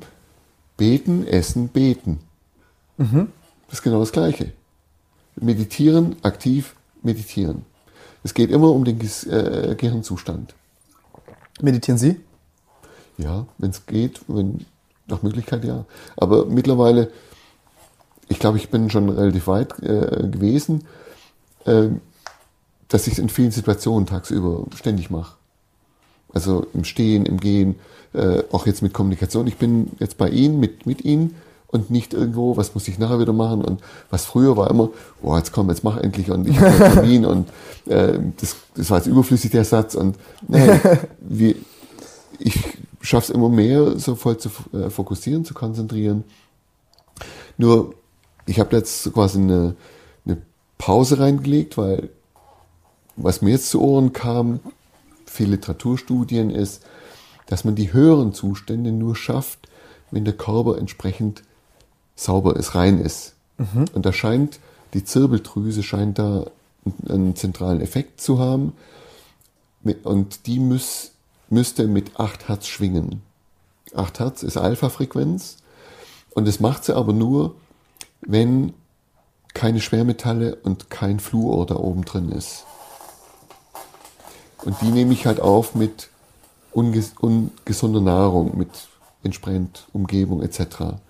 Das heißt, man muss schon eine Zeit lang entsprechend sich sauber ernährt haben, damit man in die Zustände kommen kann. Wo habe ich das alles drin? Da müsste Ernährungsphysiologen sein. ja, in, in, sehr, sehr interessant. Also, also ich kann es Ihnen sagen, ja? äh, Blei haben Sie äh, mit fetten Fisch drin, Quecksilber, äh, Geschichten. Blei haben sie mit Amalgam äh, drin. Also ist bei Lachs auch ähm, viel Quecksilber? Inzwischen haben sie Quecksilber enorm, ja. Enorm? Also in, in, in Fett, in, in, wird im Fett übrigens abgelagert. Okay. Und das hat medizinische Tradition. Was wenige wissen ist, bis 1850 war ein beliebtes Medikament war flüssiges Quecksilber. Man hat es reihenweise verschrieben und genommen. Toll. Die Krankheit ging weg, der Patient aber auch. so, und genau, weil so viele Patienten weggestorben waren, aus der Krise der Medizin 1850, daraus ist Alternativmedizin und Homöopathie entstanden. Das war der Versuch der Lösung von der, von der Krise. Jetzt kann man sich fragen, warum wachsen die gerade im Augenblick wieder? Weil wir wieder in der Medizinkrise drin sind. Es gibt viele Symptome, viele Krankheiten, wo die klassische Medizin keine Antwort drauf hat. Das stimmt. Also was, was wäre das konkret zum Beispiel? Also Krankheiten, die Sie jetzt äh, interessieren, wo Sie sagen, da ist der Umgang super katastrophal. Das kriegt man offensichtlich nicht hin. Da will ich mich raushalten. Okay. Aber das war schon mal eine Ansage. Ähm, wegen dem Meditieren, was ich äh, interessant finde, ist, äh, da fragen, glaube ich, sehr viele Leute immer nach so einer kurzen Anleitung. Ich weiß, sie tun sich da jetzt schwer zu sagen, ich gebe jetzt in fünf Minuten eine kurze Übersicht, wie man das machen kann. Aber was würden Sie einem kompletten Anfänger raten, der äh, sagen würde, ich habe Lust zu meditieren, ich habe einfach nur gar keine Ahnung, wie es beginnen soll? Also so das Standardverfahren, was am meisten empfohlen wird, ist schon sich erstmal einen ruhigen Raum aussuchen äh, und wirklich eine Kerze vor sich hinzusetzen. Und dann als erstes nur mal auf die, auf die Flamme zu konzentrieren. Das ist der erste Schritt. Deswegen ist Konzentration ist nur die Zwischenstufe. Mhm. So, und wenn man die Kerze dann im Prinzip hat, dass man dann im Prinzip die Augen schließt und immer noch die Katze sieht, um die Visualisierung zu halten. Und es dann immer wieder probiert, hin und her. Öffnen, wieder zu und dabei den Atem immer mehr beruhigen. Den At der Atem spielt eine wesentliche Rolle, weil das Atemzentrum in der Nähe des Parasympathikus ist. Und wenn wir ganz ruhig atmen, dann kommen wir auf Frequenzen, die un unten im, im Delta-Bereich liegen. Und das beruhigt enorm. Und sobald es beruhigt, fängt das Gehirn im Prinzip an zu folgen. Also Atmung ist ein richtiger Punkt. Und das machen auch die, die Inder im Yoga. Die Empfehlung ist, morgens direkt nach dem Aufstehen neunmal so tief wie möglich ausatmen und warten, bis der Körper einatmen will. Das ist eigentlich genau das Gegenstück, was ich in meiner Jugend noch lande. Geh ans Fenster und atme tief ein, tief ein. Das ist genau andersrum. Das haben wir auch mit, mit Tests in, in, in China gemacht, dass im Prinzip vor den Maximalkrafttests ausgeatmet wird. Und was dann einfach passiert, wenn wir ausatmen, dass die Muskulatur lockerer wird. Und wenn die lockerer wird, dann heißt es aber auch, dass der Antagonist entspannt, das heißt der Agonist hat eine wesentlich größere Wirkung. Ansonsten habe ich immerhin einen Tonus, vorne Tonus und jetzt wird es im Prinzip eine geführte Bewegung. Wenn das Ding aber entspannt ist, dann geht das Ding halt einfach schnell raus. Ich sehe schon. Und dann, und dann versteht man im Prinzip auch, warum dann eine völlig andere Philosophie ist. Die Europäer, die sind eher so auf Tonus, Tonus, Tonus und die ASEAN eher im Prinzip das Ding geschwungen und auf den Punkt dann am Ende festhalten. Das heißt, die Muskulatur entspannt damit und mit der Entspannung hole ich dann den ganzen Rest im Prinzip hinterher. Wenn ich das öfters mache, wird es zur Gewohnheit und dann, jetzt kann man direkt wieder sagen, ja, aber das ist dann auch wieder Wiederholung. Nein, das ist in dem Fall nicht, weil man jedes Mal im Prinzip auf etwas anderes achtet wieder. Die Asiaten nennen das dann auch die Schimpansen im Kopf beruhigen. Da mhm. springen immer die Äffchen rum. Jetzt kommt da wieder ein Gedanke und da wieder ein Gedanke und äh, nein, immer wieder aufs, auf die Katze zurückkommen.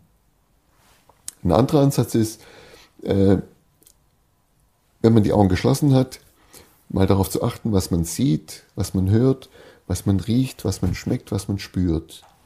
Wieder, was man sieht, was man riecht und so weiter. Den Kreis geht und den Kreis dann immer schneller macht, bis man den Moment des Wechsels hat.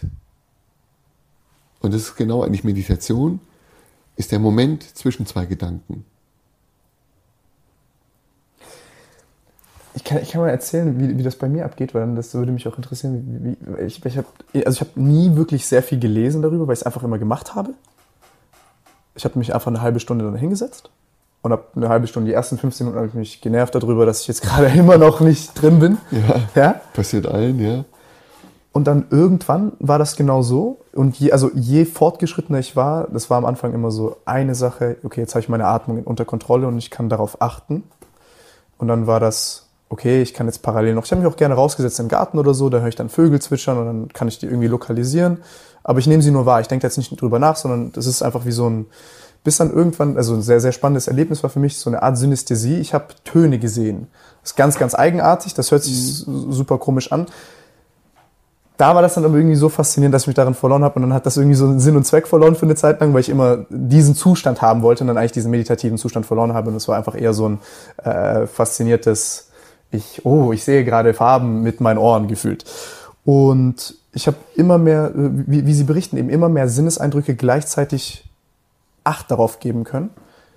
Aber ich habe das Gefühl gehabt, dass, wie soll ich sagen, die ersten 15 Minuten waren meistens, also wenn ich wirklich drin war, waren immer super, super, super schwierig da reinzukommen. Das war echt eine super große Überwindung. Und das war immer noch das, was mich immer noch so ein bisschen störte, weil ich da nie so wirklich drüber hinausgekommen bin.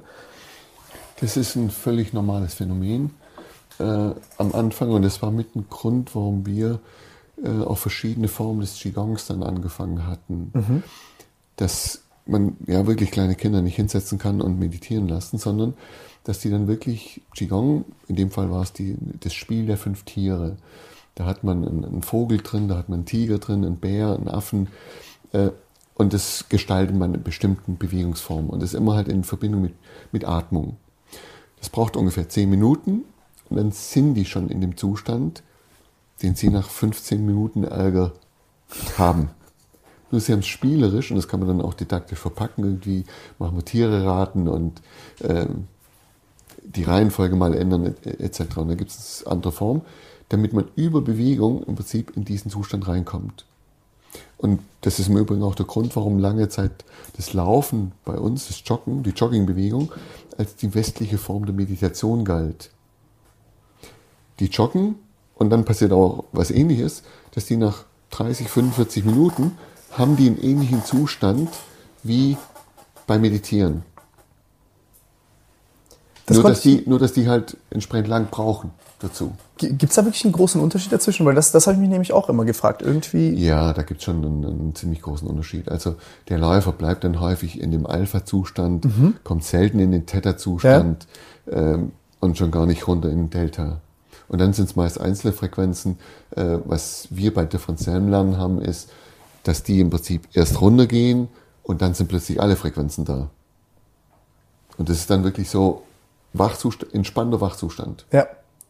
Also diese und das ist aber jetzt ganz aktuell, ähm, wo wir jetzt weiter forschen wollen. Äh, da sehen wir dann schon noch anderes Potenzial.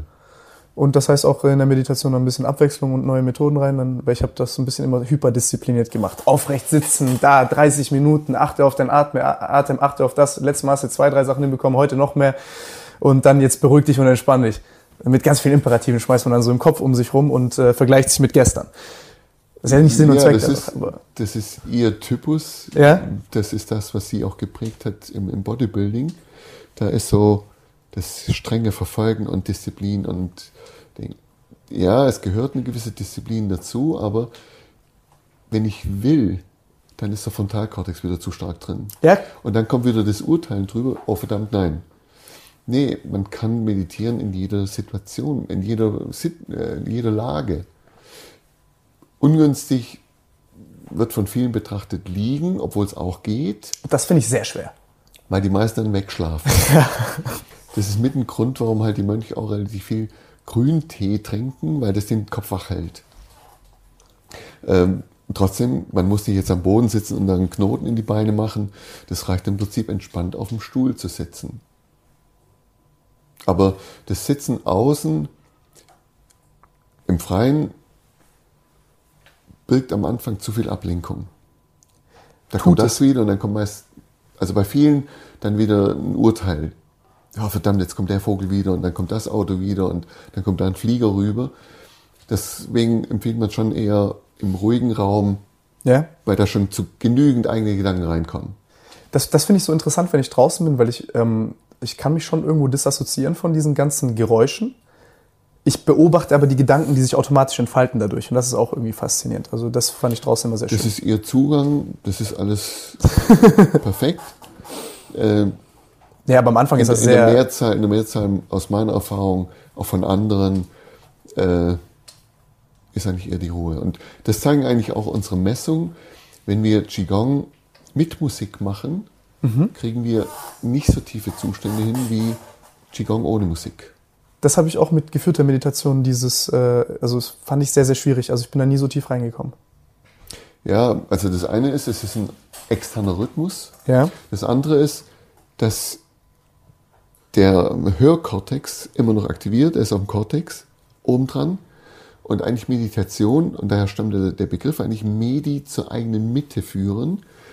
Und die höchsten Formen, die deuten ja eher darauf hin, dass der Kortex abgestellt ist. Das heißt, ich habe keine Sensorik mehr und damit kann ich den Körper nicht mehr spüren und damit kann ich dann den Körper verlassen. Das, das ist ein verrücktes Erlebnis. Das sind dann die höchsten Zustände. Das ist ganz verrückt. Das kennt man aber auch von früheren Studien, von wo sie LSD und Kokain etc. Also ich habe auch mal so Halluzinogene genommen, mhm. ähm, Mescalin und Psilocybin. Und ich muss sagen, das war in gewissen Hinsichten ähnlich von diesem, äh, wie soll ich sagen, beim, beim Meditieren ist das so ein sanftes, man steigt aus seinem eigenen Körper empor. Ähm, und das war schon sehr, sehr ähnlich vom Gefühl her. Ja, nur mit dem Unterschied, wenn Sie es meditieren, kommt es von alleine und ist reversibel. Ja. Wenn Sie die Drogen nehmen, da fängt es an, abhängig zu werden. Ja. Das ist nicht so leicht. Und wir haben das in Kann China so mit, mit Drogensüchtigen, also richtig extrem, äh, angefangen, dann Qigong zu machen. Und ich war sehr, sehr überrascht, wie extrem dies, also die können keine zwei Sekunden Konzentration halten. Die können nicht mal mehr 110 Meter gehen am Stück. Also das ist richtig extrem. Wovon waren die abhängig? Verschiedene Substanzen. Also die waren schon klinisch und dann okay. müssen die erstmal äh, Entzug machen und das erschien ja ganz extrem, die spannen die dann direkt weg. Krass. Also das hat richtig massive Konsequenzen. Nichtsdestotrotz, ich glaube schon, dass man es äh, positiv einsetzen kann. Und wenn man aber auch in die Geschichte guckt, es wurde ja nur verboten, primär, ja. Äh, weil die Amerikaner Angst hatten, dass sie nicht mehr genügend Soldaten äh, für Vietnam kriegen. Das war der primäre Grund, warum Drogen verboten wurden. Gerne weiter ausführen, das finde ich interessant. Gucken Sie in der Geschichte über LSD und, und äh, das war so die Hippie-Bewegung, Woodstock ähm, und das war parallel ja gerade mit dem Vietnamkrieg und da war man immer überlegen, wie man mehr Soldaten kriegen kann für Vietnam.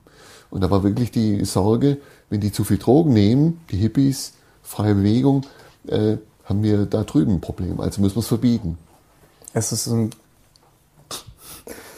das ist, äh, ist, ist auch schade, was mit der Wissenschaft passiert ist, weil die, äh, vor allem was diese Substanz angeht, sehr, sehr weit zurückgeworfen worden ist. Weil auch die Wissenschaftler keinen Zugang mehr zu den Substanzen hatten.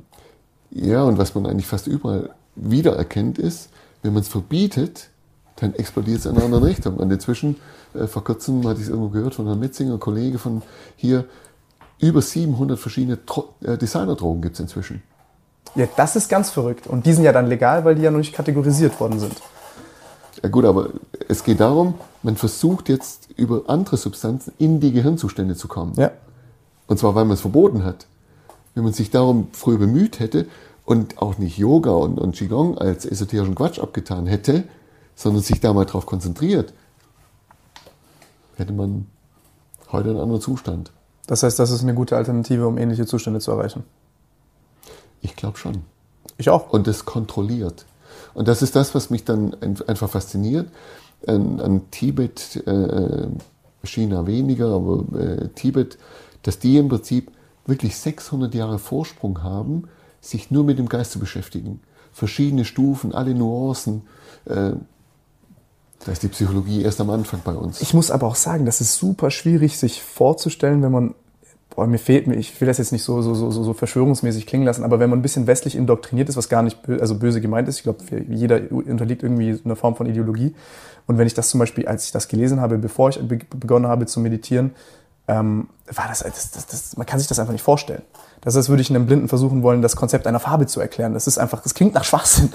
Wie soll ich sagen? Also, ja gut, das stimmt, prinzipiell ja. Wenn ich nur einen Hammer habe, dann sieht alles aus wie ein Nagel. Genau.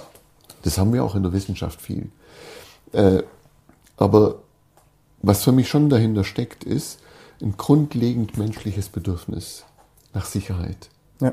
Das heißt, wir sehen auch in Bezug auf Aufgeschlossenheit, sehen wir das gleiche Problem.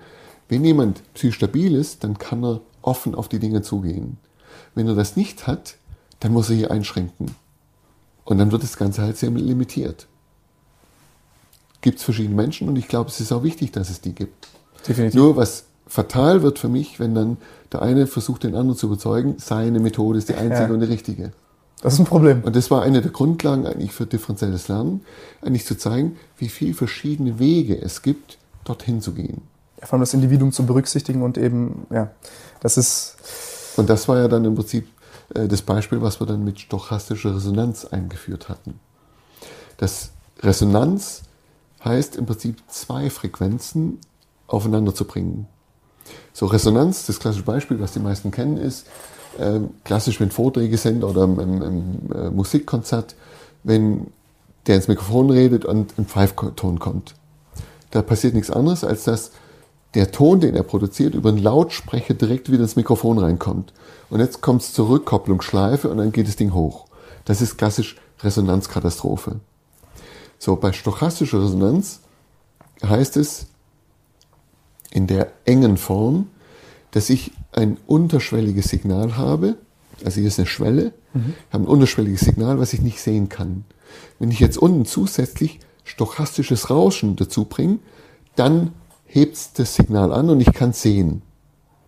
So, das eng deswegen, weil man im Prinzip nur unten stochastisch angenommen hat. Für mich war das jetzt, okay, ich habe zwei stochastische oder annähernd stochastische Signale und wenn ich die entsprechend im richtigen Frequenzverhältnis übereinander kriege, dann kriege ich auch die Verstärkung. Das heißt, ich erreiche den Schwellwert und. So, und jetzt kann es sein, dass Sie bestimmte Schwankungen haben Jetzt in Form von Bewegung oder in Form von Herz oder Gehirn. Und ich habe die. Und jetzt muss ich meine Schwankung, meine Intention mit meinen Übungen auf ihre Schwankung abstimmen. Das ist eigentlich nichts anderes als der Ansatz physikalisch zu beschreiben und zu untersuchen, was eigentlich schon immer gesagt wurde. Ich muss den Athleten abholen, wo ja. er ist. Nur mit, dem, mit der stochastischen Resonanz habe ich Messverfahren drin, die eigentlich unmittelbar schon darauf hinweisen, dass ich mal in der Physik in der Signalanalyse nachgucken kann, weil dort schon Verfahren sind, wie man das untersuchen kann. Aber es geht um zwei Signale. Und dann kann es sein, dass ich einen Athleten habe, der liebt es zu wiederholen, hatte ich auch viele, dann müssen wir halt das machen. Oder einen anderen, der macht zu viel, äh, zu viel Variation, den muss ich wieder zurückholen. Das, das wäre eine Frage zu dem differenziellen Lernen, die ich kurz hätte. Welche Einschränkungen muss man denn da treffen? Weil es gibt ja offensichtlich äh, zu wenig äh, Variation und offensichtlich auch zu viel. Da gibt es auch biomechanische Einschränkungen. Das heißt, wenn ich jetzt keine Ahnung so etwas wie Kreuzheben mache, möchte ich jetzt äh, äh, Zwangslagen in meine Variation mit rein äh, mit einbeziehen und dann mit rundem Rücken 100 Kilo aufheben, weiß ich nicht. Ähm, also welche Einschränkungen treffen Sie da? Also im Augenblick sind wir noch eher am Erweitern. Und zwar, das ist auch eine Schwierigkeit dieser abstrakten Theorie. Ja. Ich Und das ist eigentlich die Grundlage von Systemtheorie. Ich muss auf so ein abstraktes Niveau gehen, dass es unabhängig von der Wissenschaft ist. Also was ich vorhin an Bewegung mit Fluktuation beschrieben habe, das gilt nicht nur für Bewegung, sondern das war ursprünglich bei molekularen Schwankungen untersucht worden. Und es gilt auch für soziale Schwankungen, also arabischer Frühling.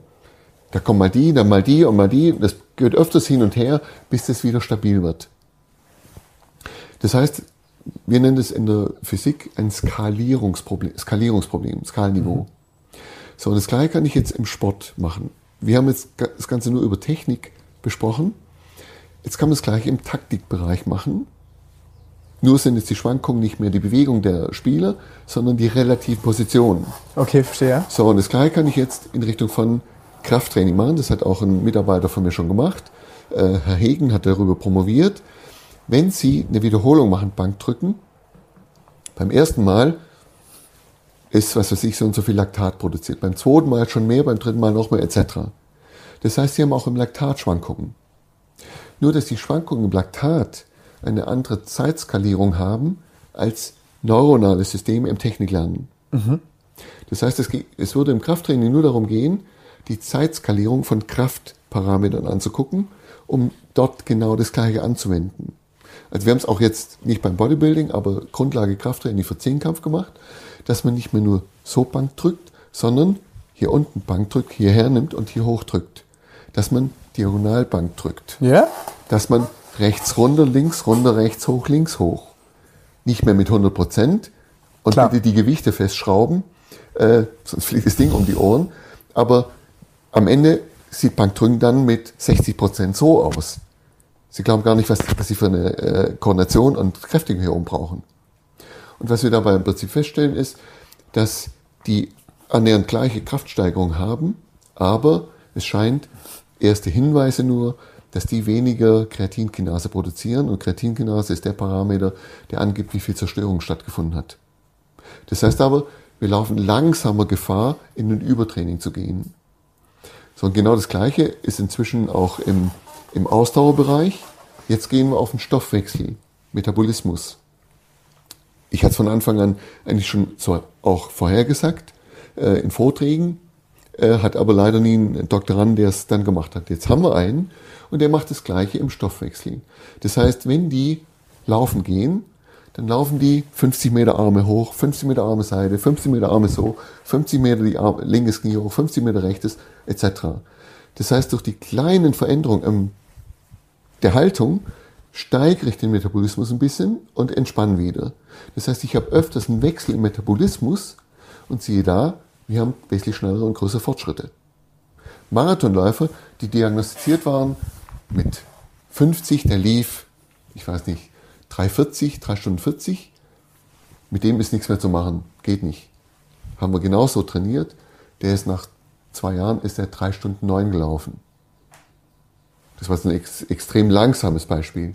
Einen anderen ja. Athleten hatten wir aus, äh, aus Burkina Faso, der kam hier an, trainiert Kilometer über Kilometer, wochenlang. Zwei Stunden. Ehrlich, war Spaß. Nein, nein. Seine Bestleistung war 2,52. Der war hier, hat dieses Training gemacht, hier mit unserem Institut, äh, und ist dann den Mainz-Marathon 2,34 gelaufen. Nach einem halben Jahr schon. Verrückt. Ach du heilige Scheiße. Stoffwechsel. Und das ist, hört sich jetzt so neu an, aber im Prinzip ist es nichts anderes als das, was High-Intensity Interval Training macht. Mhm. Okay, die Ursprungsversion, Tabata, ich hatte mich mit, damals, oder, der macht nur vier Minuten extrem in ganz bestimmten äh, Situationen.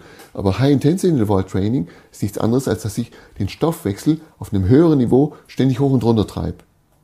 So, und jetzt könnte ich dort genauso angucken, welche Frequenzen wie oft kommen müssen, damit der Fortschritt äh, besser wird. Okay, verrückt.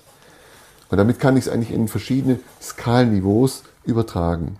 Das heißt, eine sehr fundamentale Gesetzmäßigkeit, die man überall beobachten kann. Mehr oder weniger gerade. Krass.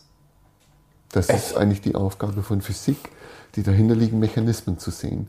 Was wir am Anfang öfters gehört haben, ja, bei Kugelstoßen Fußball, aber bei uns nicht, im Volleyball. Ja, später, beim Volleyball hat es auch funktioniert. Und so Stück für Stück, die letzte Bastion war im Turnen und da hatten wir inzwischen äh, auch zwei Arbeiten, wo sich zeigt, ja, auch dort hilft differenzielles Lernen? Also ich als jemand, der halt viel Kraftsport gemacht hat, das ist natürlich äh, gekennzeichnet durch viele Wiederholungen, die ganze Zeit dasselbe machen. Aber also ich habe gerade auf der Autofahrt nachgedacht und mir ist aufgefallen tatsächlich, dass ich doch für einen Bodybuilder sehr viel Varianz drin hatte in meinem Trainingsplan.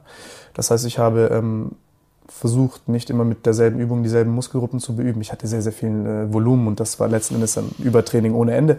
Aber also was damit dazu kommt, ist äh, eine sehr starke Geschichte, das hatte ich selber dann auch ausprobiert, sehr starke Geschichte, Abhängigkeit von Eiweiß, Zunahme, mhm. äh, Ernährung und Tagesrhythmus. Wir unterliegen einem ständigen Schwankungen. Äh, und auch der Stoffwechsel ändert sich ein Stück weit. Und ich muss das dann immer rausfinden, so quasi, wie viel davor oder wie viel danach ich in welcher Dosierung, in welcher Verbindung.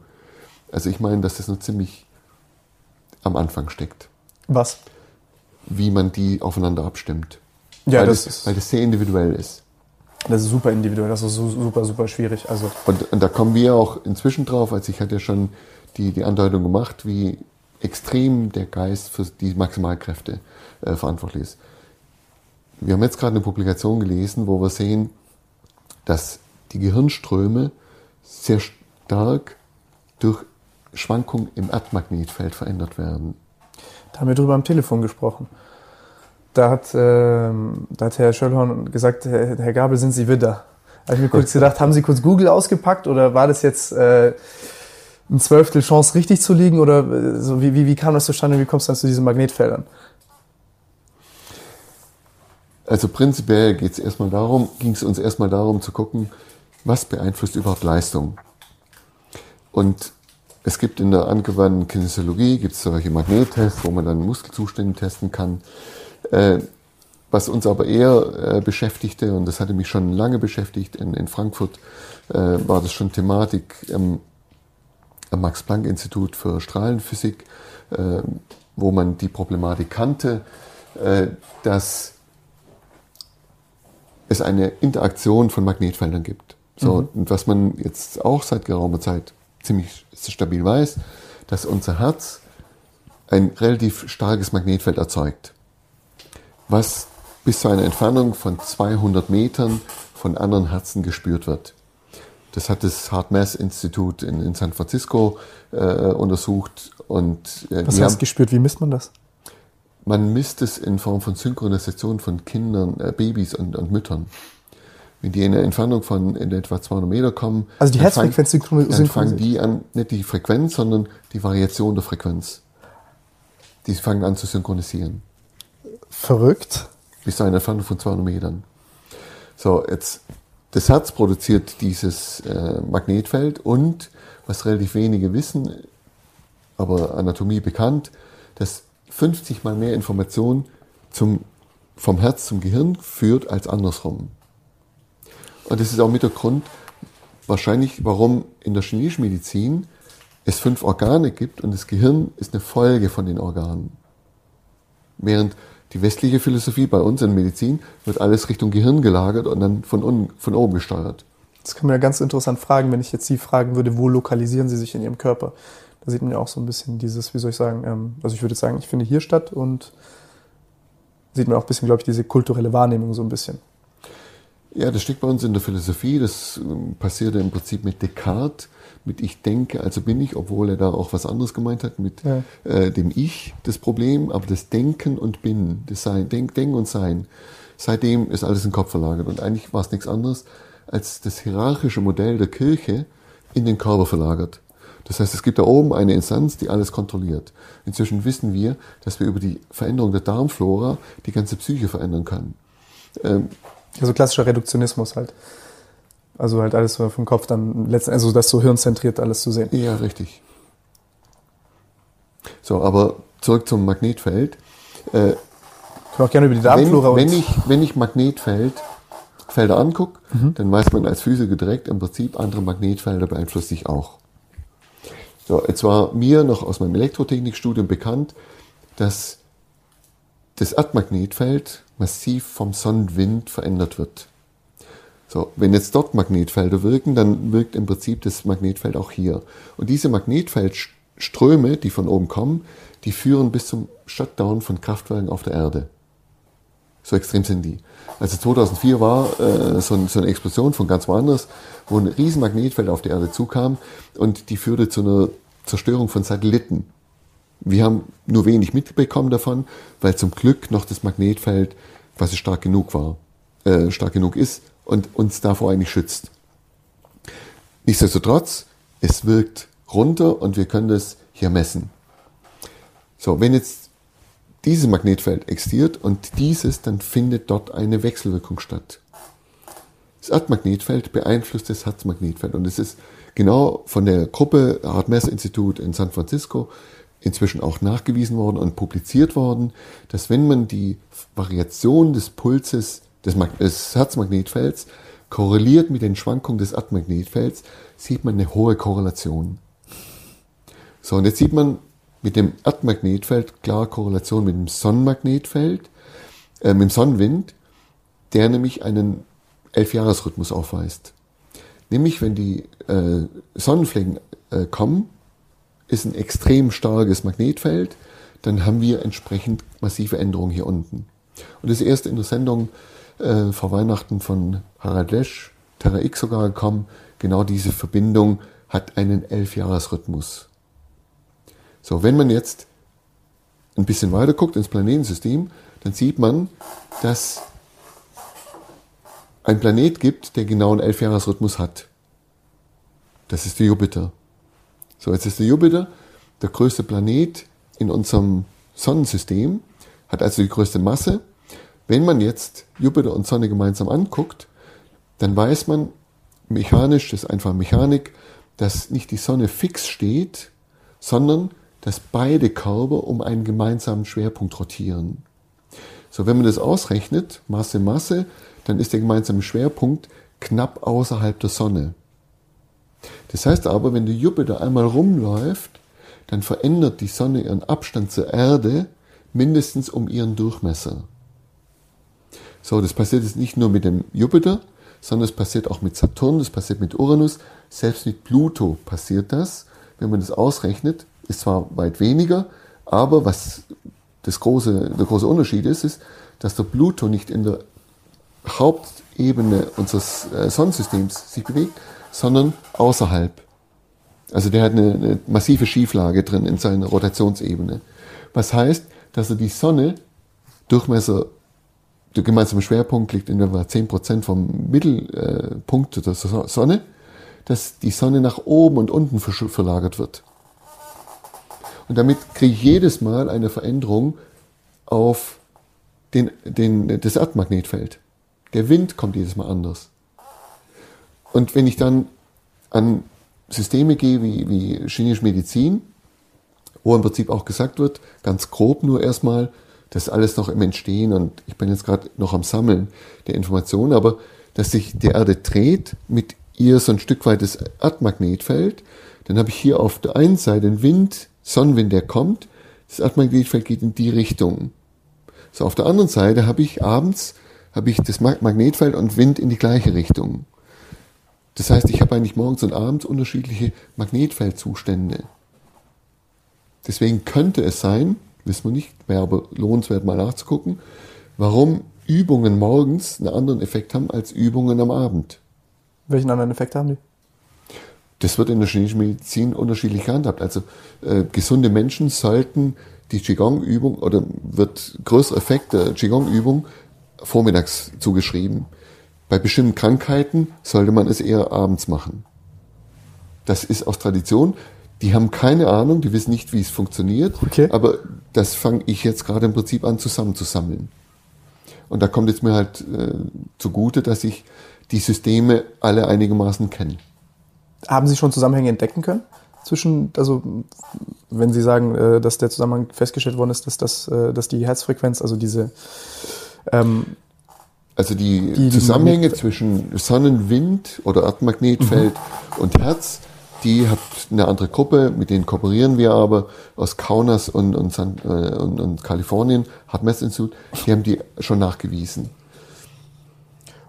Sie haben am Telefon noch gesagt, das war, ich glaube, in der Entwicklung, im, im Entwicklungsstadium des Nervensystems, dass die Nervenwachstumsrichtung auch beeinflusst wird durch äh, Magnetfelder. Ja. das hatte ich auch noch von Herrn Singer schon gehört in den 80ern, wenn im Embryonalstadium sich die Zellen teilen und Neuronenzellen anfangen zu wachsen, dann orientieren die sich an den Magnetfeldern benachbarter Neurone. Das nutzt man inzwischen äh, sogar für äh, Heilungsprozeduren bei Querschnittspatienten, erstmal nur bei Tierversuchen, dass man dort magnetische Nanopartikel in die Nähe bringt, um die Wachstumsrichtung der Neurone zu lenken. Nur wenn man das jetzt ins Embryonalstadium zurückdenkt und die Größen vergleicht, dann weiß man, das Gehirnmagnetfeld, die Stärke liegt so in etwa bei 10 hoch minus 12 bis 10 hoch minus 15 Tesla. Also sehr, sehr, sehr, sehr klein. Die Stärke des Erdmagnetfelds liegt bei 10 hoch minus 6 Tesla. Das heißt, das Erdmagnetfeld ist ein Faktor 10 hoch 6 stärker als das, was unser Körper eigentlich abgibt. Problem ist nur, wir haben keinen Sensor für diese Felder. Deswegen spüren wir nichts. Wir spüren nur Unwohlsein. Also wir haben kein Sinnesorgan. Haben aber, ja, richtig. Genau. Wir, haben, wir haben keine Ahnung, woher es kommt. Das dann, was man dann oft so erlebt. In Frankfurt habe ich es in gewissen Viertel erlebt, da ist, warum guckst du so? Buff. Okay, da war wieder irgendein Magnetfeld etwas stärker unterwegs. äh, aber wenn man das jetzt so quasi wieder runtergeht aufs Embryonalstadium, die Neurone orientieren sich an benachbarte Magnetfelder. Woher weiß jetzt so ein Neuron, dass das Magnetfeld von einem anderen Neuron kommt oder vom Erdmagnetfeld? Wo es doch ein Faktor 10 hoch 6 stärker ist. Wenn es aber ein Faktor 10 hoch 6 stärker ist, dann scheint es, oder dann ist es zumindest plausibel oder eine Möglichkeit, dass das Erdmagnetfeld das Wachstum genauso beeinflusst. Wenn das aber der Fall ist, dann hat auch der Sonnenwind einen Einfluss und der Sonnenwind wieder indirekt so quasi über die ganzen Planetenkonstellationen. Das heißt, während des Stadium-Wachstums wird dann quasi dem neuronalen System eine individuelle Antenne aufgeprägt, weil die ganzen Planetenkonstellationen und Sonnen etc. Konstellationen nie wieder auftauchen. Also theoretisch ist die Interaktion möglich. Das wäre jetzt eine Aufgabe, das im Prinzip mal in die Richtung zu erforschen. Verrückt. Und nicht prinzipiell zu sagen, nein, es geht nicht. Nur weil ich keine Erklärung dafür habe. Ich, ich, ich komme gerade nicht klar. Das bedeutet, wir haben äh, vielleicht eine kosmische Antenne auf dem Kopf. Die, also je nachdem. Also das kann ich, ich Sie sagen, wir haben sie. Wir das haben ist sie? nicht nur vielleicht. Ja? Ja. Und also ich, ich, ich weiß gar nicht, welche Frage ich stellen, stellen kann dazu. Ich finde es einfach nur unfassbar interessant. Und ich meine, der, der Stretch ist ja jetzt wirklich schon, schon weit hergeholt, wenn man jetzt sagt, okay, die Nervenwachstumsrichtung äh, wird durch das Magnetfeld beeinflusst und letzten Endes sind wir jetzt wieder bei Charaktereigenschaften, wenn wir jetzt wieder so zu diesen ganzen... Moment lang, also bis jetzt war es alles nur Astronomie und Geophysik, ja. verbunden mit Neurologie. Genau. Jetzt wäre es eine Aufgabe, jetzt haben Sie schon angesprochen, zu gucken, inwiefern das dann eventuell doch Charaktere bestimmt, beeinflusst. Die Grundidee wäre aber erstmal für mich, man könnte erstmal die Brücke herstellen, um das ganze Wissen, was dort drin steckt, auch zu nutzen. Und nicht prinzipiell zu sagen, das verstehe ich nicht, lass mich raus. Ja. Und da wird es für mich dann aber wieder auf psychologischer Ebene interessant. Wenn ich etwas bekämpfe, dann muss was dran sein. Wenn nichts dran wäre, dann würde es gar nicht bekämpfen. Ja. Oder irgendjemand hat mal formuliert, nur wer einen Ball hat, wird angegriffen. das ist ein gutes Beispiel. Die Implikationen davon sind halt verrückt, weil letzten Endes ja wiederum äh, dieses Sonnensystem auch wieder beeinflusst wird von benachbart, also dieser große, große, große, große Zusammenhang, über den wir auch kurz neben der Kamera gesprochen haben. Ist einfach nur verrückt, ich weiß gar nicht, was ich sagen soll gerade. Ja, das hat man ja im Prinzip 2004 und es war erst jetzt vor kurzem in, in, in Terra X sogar berichtet worden, dass irgendwo ein Stern explodiert ist, der hat ein riesen Magnetfeld Voyager runtergeschickt und der hat Satelliten zerstört von uns. Man konnte es hier unten messen, aber zum Glück nicht so stark, dass es Magnetfeld äh, weggeblasen hat. Diese Abhängigkeiten ne, sind, sind verrückt. Ich, ich, ich komme gerade gar nicht mehr hinterher. Es ist einfach nur, ist einfach nur erstaunlich. Diese Ablehnung oder sagen wir mal die vorsichtig die Skepsis diesen Gedanken gegenüber, die beobachte ich sehr häufig bei unseren Sportstudierenden auch. Was wir aber inzwischen machen, ist, oder ich mache es, dass ich ein Seminar anbiete für sogenannte alternative Trainingsansätze. Und da kommen dann auch solche Ideen vor, wie äh, Wirkung von Astrologie, wie können wir das nutzen, Gedankenübertragung, äh, etc. etc. Äh, und sie dürfen alles sammeln für und gegen, sie dürfen wissenschaftlich, neutral drauf zugehen, einfach nur angucken. Und was dann in der Regel passiert, dass sie relativ schnell fast für alle Gebiete mehr positive Befunde finden als negative.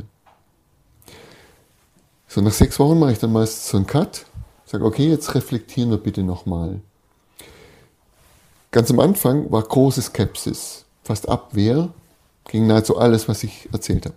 Jetzt habt ihr euch damit beschäftigt und merkt, da gibt es einiges und ihr merkt, dass ich vielleicht noch ein bisschen mehr weiß darüber. Wenn wir jetzt annehmen würdet, würden, ihr geht zurück an die Schule und würdet jetzt mit ein bisschen von mir eure Schüler wieder unterrichten und die kommen dann wieder mit ein bisschen von ein bisschen, kommen die und diskutieren wieder mit mir. Dann seht ihr das Problem. Ist nicht das Problem, dass wir in der Schule, anstelle dass wir Wissen und Fakten beibringen, die sowieso innerhalb von zwei Wochen veraltet sind, sollten wir Neugierde und Offenheit beibringen. Und dann habe ich das andere Problem nicht. Für mich ist alles, was so klassisch abgelehnt wird, Esoterik, ist für mich, oh, da kann ich forschen, da gibt es neue Gebiete zu entdecken. Wenn es nicht funktioniert, okay, dann sind wir aber auch weiter. Ja. Aber von Anfang an zu sagen, nein, es geht nicht, nur weil das vor 400 Jahren irgendwelche Christen gesagt haben, weil sie Angst hatten, Macht zu verlieren. Ja, ja. Das ist ein großes Problem für mich. Zu sagen, dass alles primitiver Mambo Jumbo ist, ist die bequemste Ausrede überhaupt. Ja. Was war, was war die faszinierendste, also faszinierendste Sache, die Sie so entdeckt haben, wo, wo, wo, wie soll ich sagen, wo jeder halt davor die Präkonzeption hatte, okay, das ist absoluter Schwachsinn, das funktioniert nicht? Also das Erlebnis hatte ich eigentlich nie so richtig, weil ich eigentlich nie groß Vorhersagen gemacht habe. Ähm, wir haben Forschung gemacht und okay, es kam raus. Und im Wesentlichen waren es eigentlich zwei bislang zwei große Dinge, äh, die jeweils mit der Promotion und Habilitation äh, zusammenhingen. In der Promotion ging es primär um Mustererkennung, mhm. dass man im Prinzip Bewegung von Top-Athleten nicht an einzelnen Zuständen und einzelnen Gelenken erkennt, sondern indem man den Verlauf von allen Merkmalen anguckt. Und da war es mir das erste Mal gelungen, dass wir im Prinzip eine Person anhand von 200 Millisekunden Bewegung erkennen können. Mit welcher, mit welcher Trefferquote? Also damals hatten wir zwei, wir hatten Speerwerfer betreut und hatten 50 Athleten und von zwei Athleten hatten wir mehrere Würfe über mehrere Jahre. Und die wirft man einfach in das System rein, Musterkennungsalgorithmen, und kriegt dann am Ende genau raus, die zehn Versuche von dem Athlet, sechs Versuche da und zwischendrin ordnen sich die anderen an. Wenn man jetzt die Wahrscheinlichkeit ausrechnet, dass zehn von 50 genau in einer Gruppe sind, dann sind wir jenseits von jeglicher normalen Statistik. Die Wahrscheinlichkeit, das zufällig hinzukriegen, ist bei 0,0000 etc. So, inzwischen haben wir das Ding mehr systematisiert, erweitert. Äh, wir machen es inzwischen nicht mehr mit Video, mit aufwendigen Analysen, machen wir zwar auch noch, aber man kann das Ganze auch mit Bodenmessplatten machen. Das sind Kraftaufnehmer, die man im Boden drin hat. Das sind vier so Piezo-Kristalle. Kristalle haben die Eigenschaft, wenn man die zusammendrückt, dann ändert sich die Abstände der Schichten und die Abstände der Schichten äh, führen dann zu höheren Spannungen. Das heißt, wir kriegen über Spannung, kriegen wir die Änderung der Kräfte am Boden. So, wenn jetzt eine Person da drüber läuft, dann kriegen wir die Vertikalkomponente, die Horizontalkomponente links, rechts und Vertikalkomponente, äh, Horizontalkomponente Laufrichtung.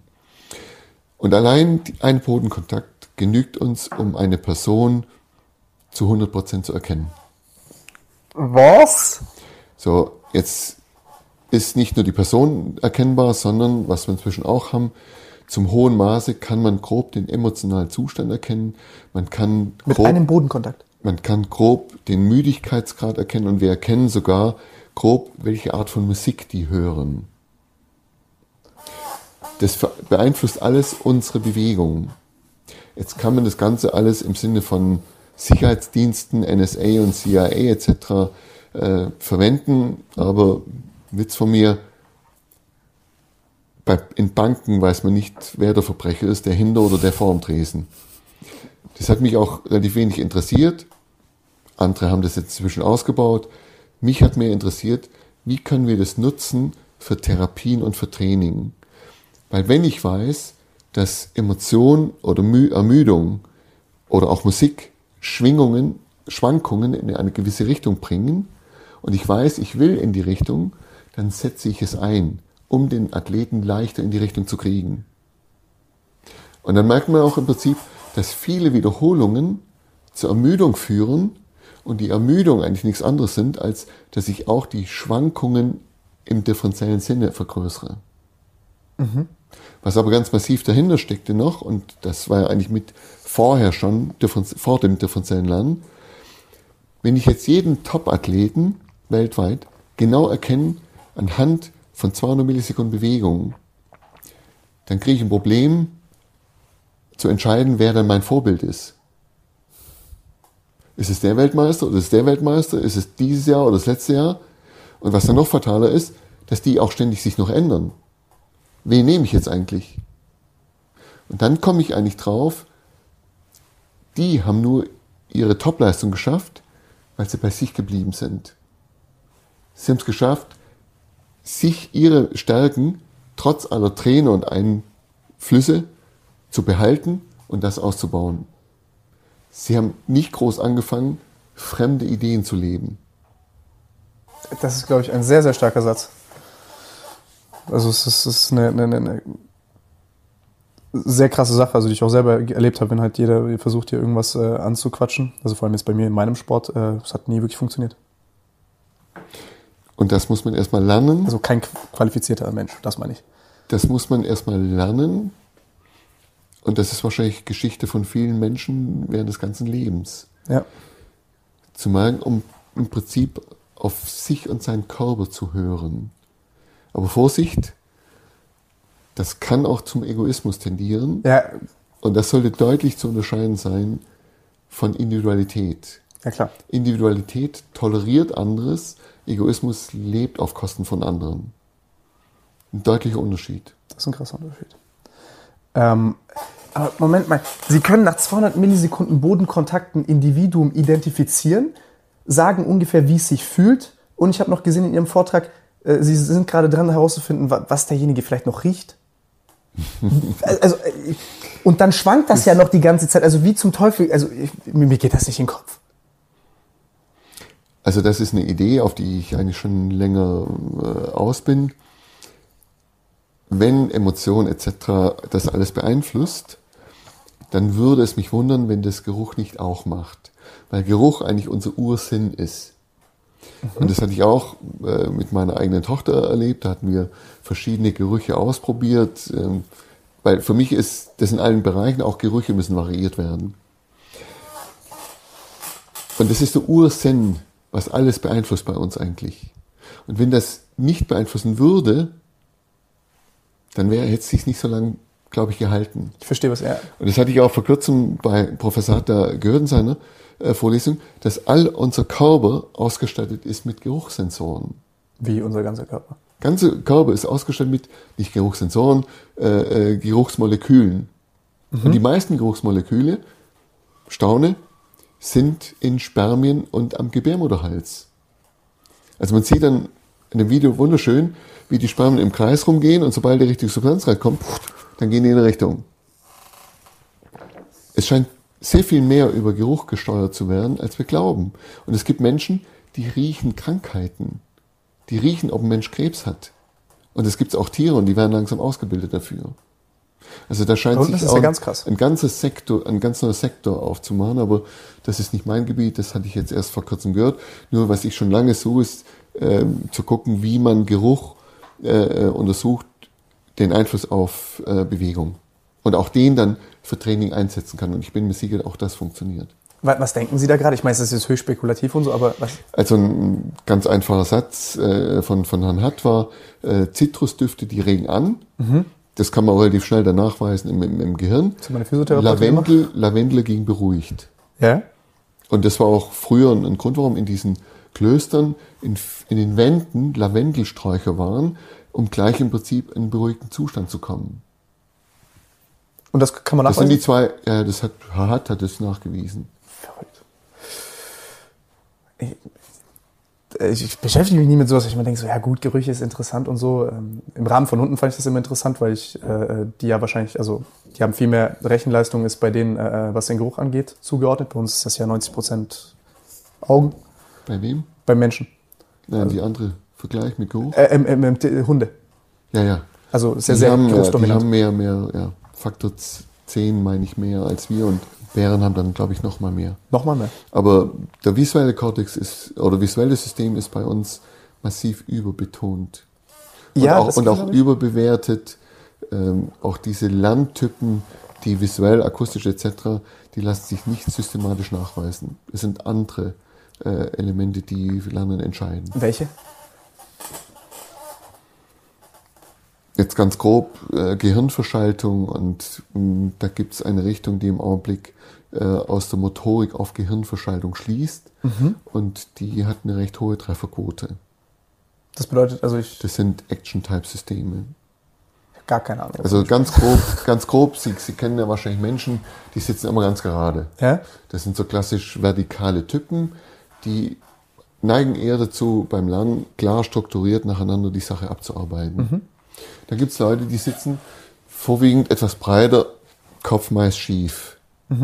Die brauchen eher die Informationen breit und wollen selber sich raussammeln, was sie gerade brauchen.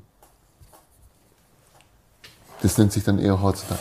Und das kann man dann auch am, am Gehirn zeigen, dass die eine spezielle, jeweils eine spezielle Verschaltung haben. Es gibt Leute, die bewegen sich eher mit der Hüfte voraus. Die wollen erstmal ausprobieren, ob es klappt. Wenn es klappt, dann holen sie eine Theorie. So andere, die bewegen erst die Schulter, die müssen erst verstehen und dann können wir mal probieren. Das sind schon grundlegend unterschiedliche Lern Lernvorgänge. Und auch das ist ein, ein Riesengebiet.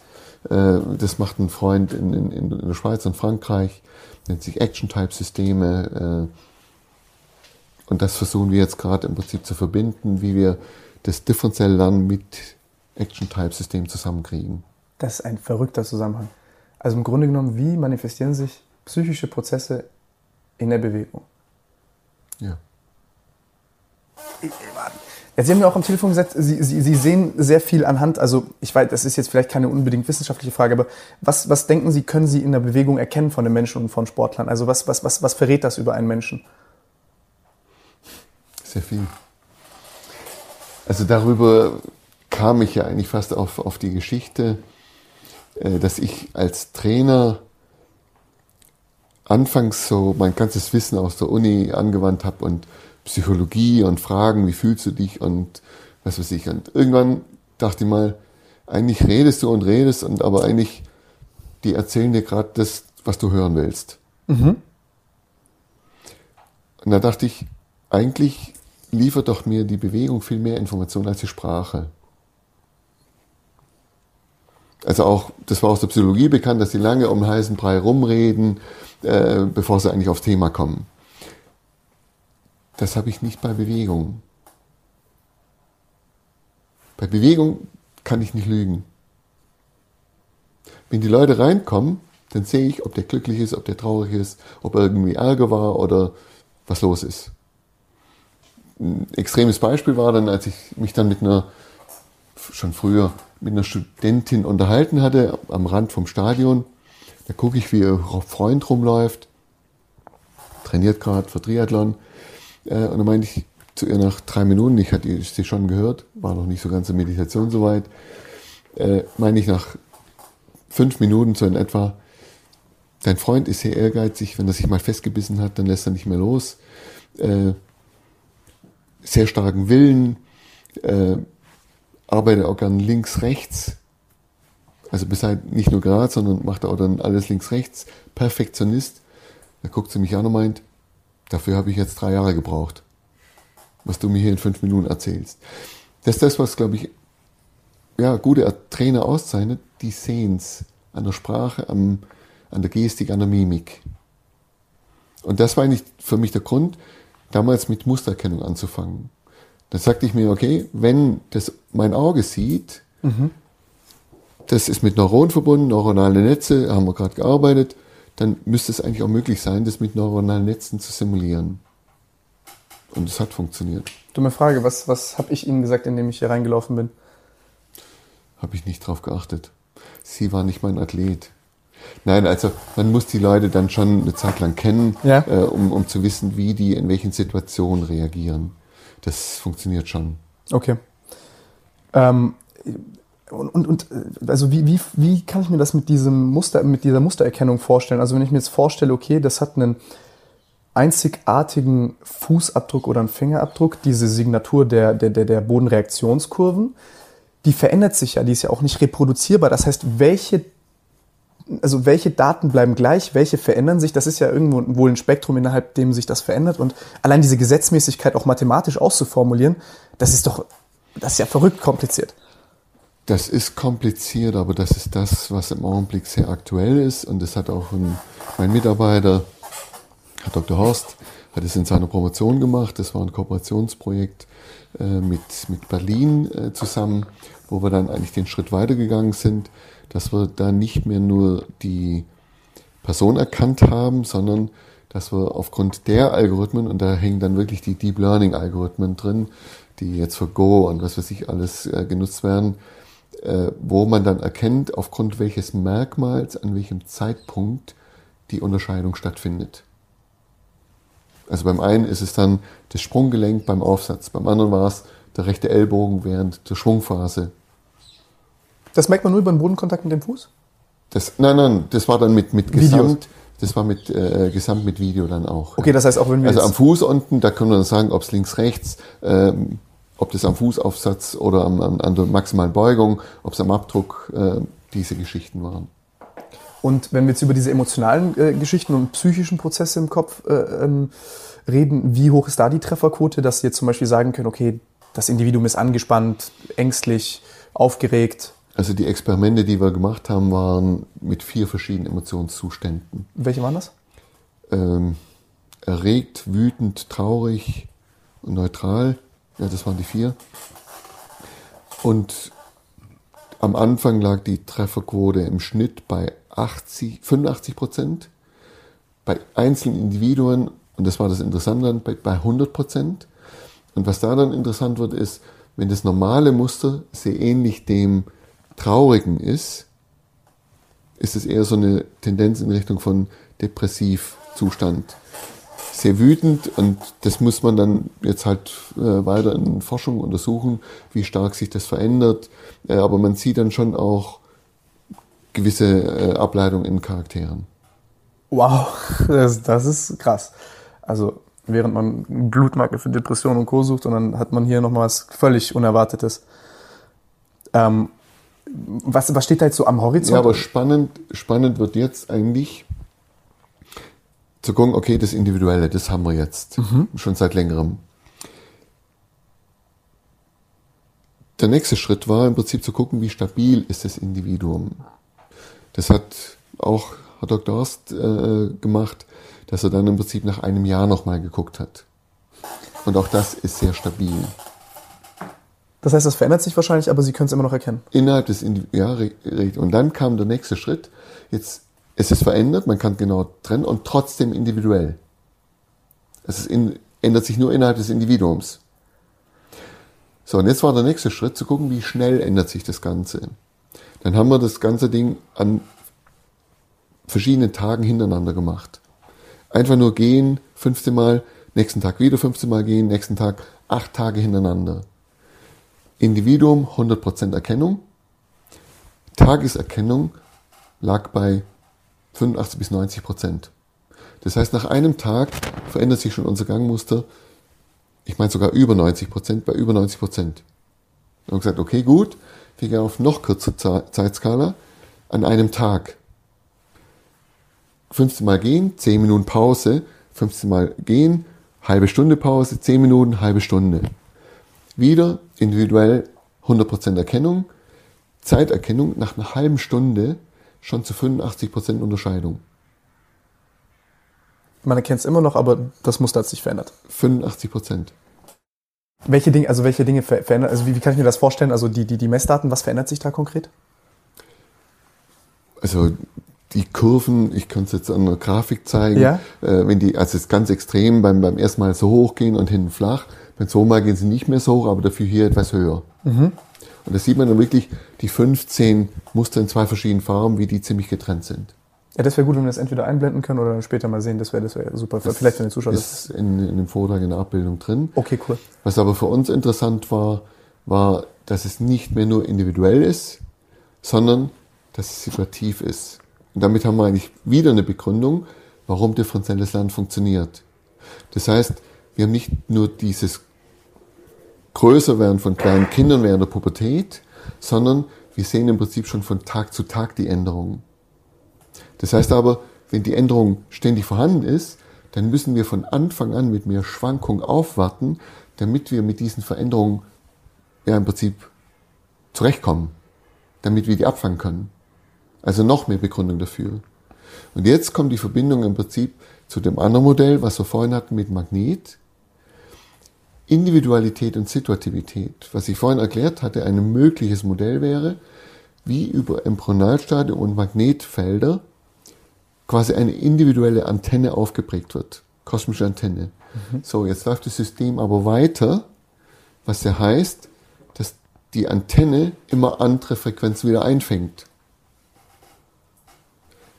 Nachdem das sich aber auch nie wieder wiederholt und trotzdem ähnliche Schwingungen drin sind, haben wir eine Begründung oder würde das ein Modell liefern, warum bestimmte Menschen nur zu bestimmten Zeiten wieder reagieren. Und damit würde das andere Modell genau die Individualität und Situativität eigentlich liefern. Das hatten wir vorhin bei mir als konkretes Beispiel mit den. Ja. Äh, was war es nochmal? Sie haben es ja vorhin gesagt, Sie sind am 12. April geboren in etwa vor drei Jahren lief genau über die, diese Konstellation der Uranus. Und das ist in den Büchern beschrieben. Das ist nichts Ungewöhnliches, dass da im Prinzip nochmal eine äh, Art von Persönlichkeitswandel stattfindet. Über diesen äh, Durch diesen sogenannten Transit. Das heißt, die äußere Konstellation hat dann ihre innere Antenne angeregt. Weil nur ich spezifisch als Empfänger dann mit ein paar anderen Individuen. Alle, die am 12. April Geburtstag haben, müssen, müssten da etwas Ähnliches erfahren haben. Jetzt strukturell, jetzt nicht konkret das, was Sie erfahren haben, sondern es ist abstrakt, Persönlichkeitswandel, eine Änderung in der Persönlichkeit nochmal. Also so eine Art Schlüssel-Schloss-Prinzip. Das ist kein Nachweis, aber Nein, es ist die theoretische nicht, Möglichkeit Klar. aus der Physik und aus der Neurophysiologie, wie so etwas funktioniert. Ja, und allein schon dieser Zusammenhang. Jesus Christus. Wow. Katholische Ausbildung. Null, ich glaube, äh, egal. Jesus Christus. Das ist einfach nur eine. Ja, ja, aber das ist kulturell geprägt. Das, das mag sein. Ähm, oh, jetzt bei, bei, okay, und, und was, also, Sie haben jetzt diese situativen ähm, ähm, ähm Änderungen und Schwankungen festgestellt, diese Änderungen von gewissen Merkmalen äh, des Individuums, aber dass das immer noch über eine längere Zeit stabil bleibt und weiter erkennbar bleibt, obwohl diese große Schwankung im System da ist. Ähm, was, was ist das nächste, was Sie dort erforschen wollen würden? Wo wir gerade dran sind, ist diese Individualität im Lernprozess anzugucken. Äh, also was sie vorhin angesprochen hat mit Sicherheit im psychischen, Variation im motorischen. Gibt es Leute, die psychisch eher Kontrollbedürfnis haben? Mhm. Wie reagieren die auf differenzielles Lernen und wie reagieren die auf Wiederholungslernen? Mhm. Und umgekehrt. Jemand, der sehr stabil ist, wie reagieren die auf die beiden Geschichten? Also die In Interaktion.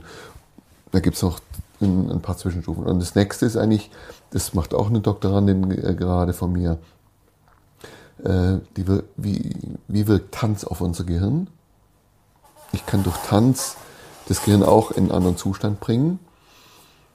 Und in der Verbindung dann im Prinzip, äh, wie sieht es aus, wenn wir Gruppentanz machen? Mhm. Also was da eigentlich der Prozess der Entstehung war, war, dass wir beobachtet hatten, dass bei diesen Ausdauergeschichten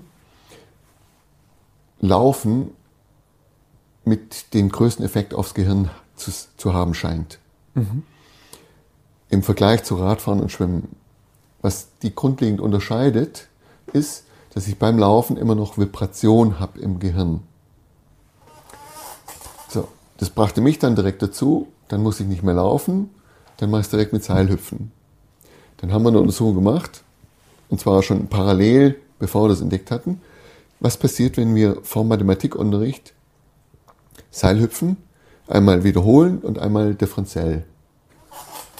Und was man in der ersten Studie feststellte, war, dass nach differenziellem Seilhüpfen die Schüler besser Mathematik gelernt haben.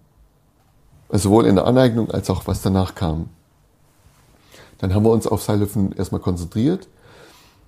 Eine Gruppe hat Wiederholung gemacht, eine Gruppe hat sich selbst die Übung dann ausgedacht, die andere Gruppe hat äh, von außen ständig andere Instruktionen gekriegt. Was wir dabei beobachtet hatten war, dass wir in der ersten Studie anders differenziell gemacht haben, nämlich dass wir nur alle 10 Sekunden, 10, 15 Sekunden gewechselt haben, während in der neuen Studie haben wir dann in die, jeden Sprung verändert. Mhm. Und dann zu unserer Überraschung, beim Differenziellen kam gar nichts mehr raus im Gehirn, aber jetzt haben wir im rhythmischen Wiederholen einen Gehirnzustand ändern können. Was wieder genau den anderen Aspekt ansprach, wenn die sich selbst überlegen müssen, was sie als nächstes machen müssen, dann haben die Tiere Stress, kreativ zu sein, was das ganze System unterdrückt. Und das Gleiche, wenn von außen Instruktion kommt, das haben die Athleten uns dann auch erzählt, dann waren sie immer überlegen, ob ich es jetzt richtig mache, wie er es von mir will. Also wieder Stress. Ja. Wer aber entspannt war, war der, der im Rhythmus gehüpft war und der hatte plötzlich diesen Zustand. Zu der Zeit war ich gerade in Senegal und, und Portugal unterwegs, auch im Land, habe ich rumgeguckt und dann sehe ich die Leute im Volkstanz, Schamanen am Tanzen. Rufe ich an, hier mit welcher Frequenz haben die Seil gehüpft? Mit zwei Hertz. Zwei Hertz ist der Rhythmus, mit dem wir auch in etwa joggen. Plus minus. Und das ist jetzt gerade die Überlegung, sind, ist es die Ausdauer oder ist es die Frequenz? die mich dahin bringt. Wir hatten die Leute in drei Minuten in dem Zustand, die müssen 45 Minuten laufen dafür. Also eine interessante Anekdote von mir. Ich habe als Kind so äh, stereotype Verhaltensmuster gehabt, da habe ich immer auf so einem Ball gehüpft. Und da hatte ich auch so ähnliche Zustände und das habe ich immer vorm Schlafengehen gemacht. Ich konnte mich dadurch beruhigen, aber ich konnte auch sehr, sehr kreativ denken und hatte auch so einen ähnlichen Zustand, aber das war jetzt nicht so, deswegen eigentlich dieselbe Frage. Ist das jetzt die Ausdauer oder ist das die Vibration? So, jetzt kommt noch was anderes dazu. Die zwei Hertz ist auch in etwa der Rhythmus, den man in der Diskothek auflegt.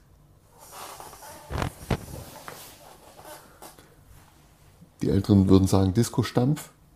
Das ist genau der Rhythmus. Zwei Hertz. Und das ist auch der Herz, äh, der, der, der Rhythmus, den viele Volkstänze haben. In Deutschland gibt es kaum einen Volkstanz, der noch getanzt wird. Aber wenn Sie den griechischen Sitaki angucken, der tanzt in zwei Hertz. Wenn Sie die Schamanen angucken, Senegal, egal wo, zwei Hertz, damit sie in den Gehirnzustand kommen. Verrückt. Und dann, wenn man es rumrechnet, Ausdauerlauf wird häufig langsam betrieben mit einem Puls von 120. Puls von 120 pro Minute ist nichts anderes als zwei Hertz. Das heißt, ich habe einen Pulsschlag und der Pulsschlag wird hier oben gespürt als zwei Hertz und das führt in den Zustand.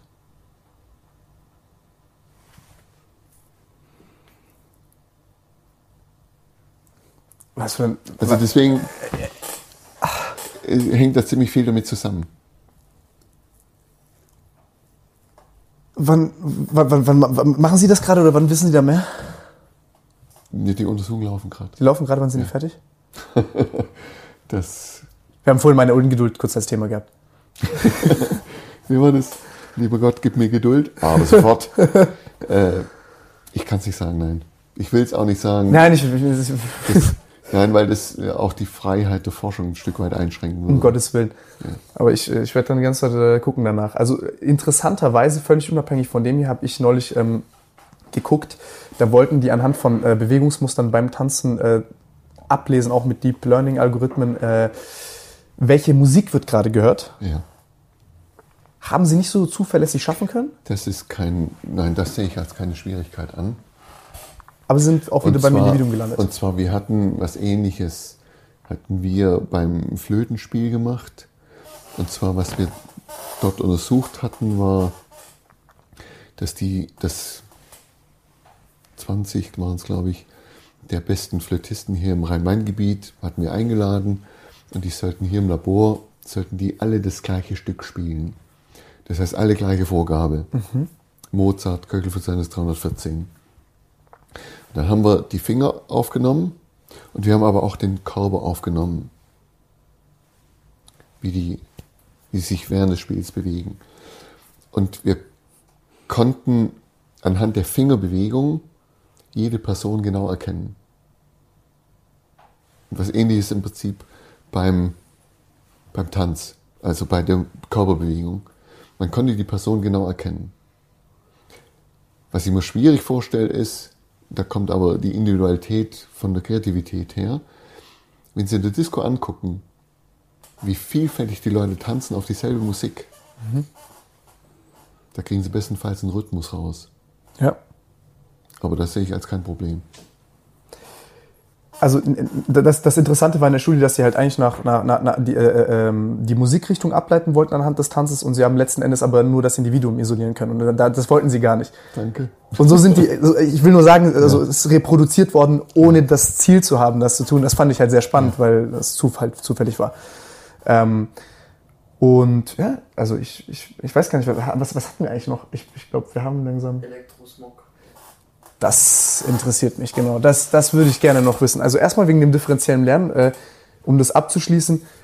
Da, also ich habe, als ich so ein bisschen drüber gelesen habe, gab es so ein paar Leute, die da irgendwie dem kritisch gegenüberstanden und das äh, auch als Humbug abtun wollten, was ich nicht verstehen kann so wirklich. Also vor allem jetzt auch also nach dem Gespräch. Was sind denn da, gibt es da irgendwelche Argumente dagegen, die, die dagegen sprechen, wo Sie sagen, die sind vielleicht valide oder Wogegen? gegen die Theorie des differenziellen Lernens? Oder irgendwas, wo Sie Es- sagen, da habe ich noch ein Fragezeichen? Es gab, es gab einen Versuch, ähm, der wurde aber als unethisch äh, klassifiziert. Äh, und was eigentlich dahinter steckte, war ein Unverständnis von Physik. Das ist aber mm, so gut wie nicht mehr aufgekommen. Äh, was die elektromagnetischen Felder anbetrifft, ähm, da ist ein, glaube ich, wieder ein wissenschaftstheoretisches Grundverständnis. Ähm, oder es hilft, ins wissenschaftliche Grundverständnis zu gucken. Um sich an sogenannte schädliche Substanzen daran zu bewegen, gibt es ganz grob zwei Ansätze. Der eine Ansatz ist, wird häufig in der Pharmaindustrie mit Tieren verwendet. Ab wann tötet's? Richtig. Das heißt, man kommt von oben, tödliche Version, und dann reduziert man die Dosierung, bis es nicht mehr tötet. Und dann ist unbedenklich. Richtig. Und das wird dann verkauft. Wenn man Naturheilverfahren anguckt, die kommen von der anderen Seite und die sagen dann, wir fangen langsam an und wir gucken, bis erste Reaktion kommt. Und da ist eine riesen Diskrepanz dazwischen. So, was häufig passiert, wenn man von oben runter kommt, dass die dann auch Effekte sehen wollen innerhalb von ganz kurzer Zeit. Was wir jetzt aber von vielen Verfahren inzwischen wissen, wir wissen das von Asbest, wir wissen das von Rauchen, die Medizin hat es auch anerkannt, dass viele Effekte erst 20 Jahre danach kommen. Mit dem Rauchen hat es ja ewig lang gedauert, bis man dann diese Kausalität feststellen konnte. Sehr, sehr schwer. Und so das klassische andere Beispiel, Sie haben auch gesehen in der Literatur mit Contergan, wie man sich dagegen gewehrt hat. Und inzwischen ist es ein, ein gängiges Verfahren von der Industrie. Sobald erste Gegenbefunde aufkommen, kommt man mit einer Menge an anderen Befunden, um sagen zu können, das ist nicht ganz sicher. Um das zu verwässern. Ja. Nur, dass das völlig andere Designs sind. Nur, es ist, in den USA ist im Bereich des Elektrosmogs 2016 das erste Obergericht, ganz hohe Gericht entschiedene Verfahren gewonnen worden, dass es Krebs auslöst im Gehirnbereich. Und man kann nachgucken, wie lange die dafür gekämpft haben. Was, also wie genau ist das passiert? Welche Geräte waren das? Wie wurden die benutzt? Handy. Handy? Die mussten von Beruf wegen, mussten die länger äh, oder ständig telefonieren und die hatten in dem Bereich Krebsgeschichten und die haben dann geklagt und haben dann über mehrere äh, Institutionen haben sie den Prozess dann auch gewonnen. Und das war was ähnliches wie mit, mit Rauchen. Das war jetzt nur der erste Prozess. Und das sind eine ganze Reihe an Prozessen am, am, in der Röhre. Nur das amerikanische System halt ein anderes Rechtssystem hat als bei uns. Und bei uns ist man sehr obrigkeitshörig. Also wir wissen, wenn man diese Handys in der Nähe hat, dass das Gehirn andere Frequenzen produziert. Mhm. Und die Frequenzen sind meist höherfrequentig im Gamma-Bereich. Und die Gamma-Frequenzen sorgen ein Stück weit dafür, dass unten die Delta-Wellen, die man braucht für den Tiefschlaf und zur Regeneration, dass die nicht mehr in dem Umfang produziert werden.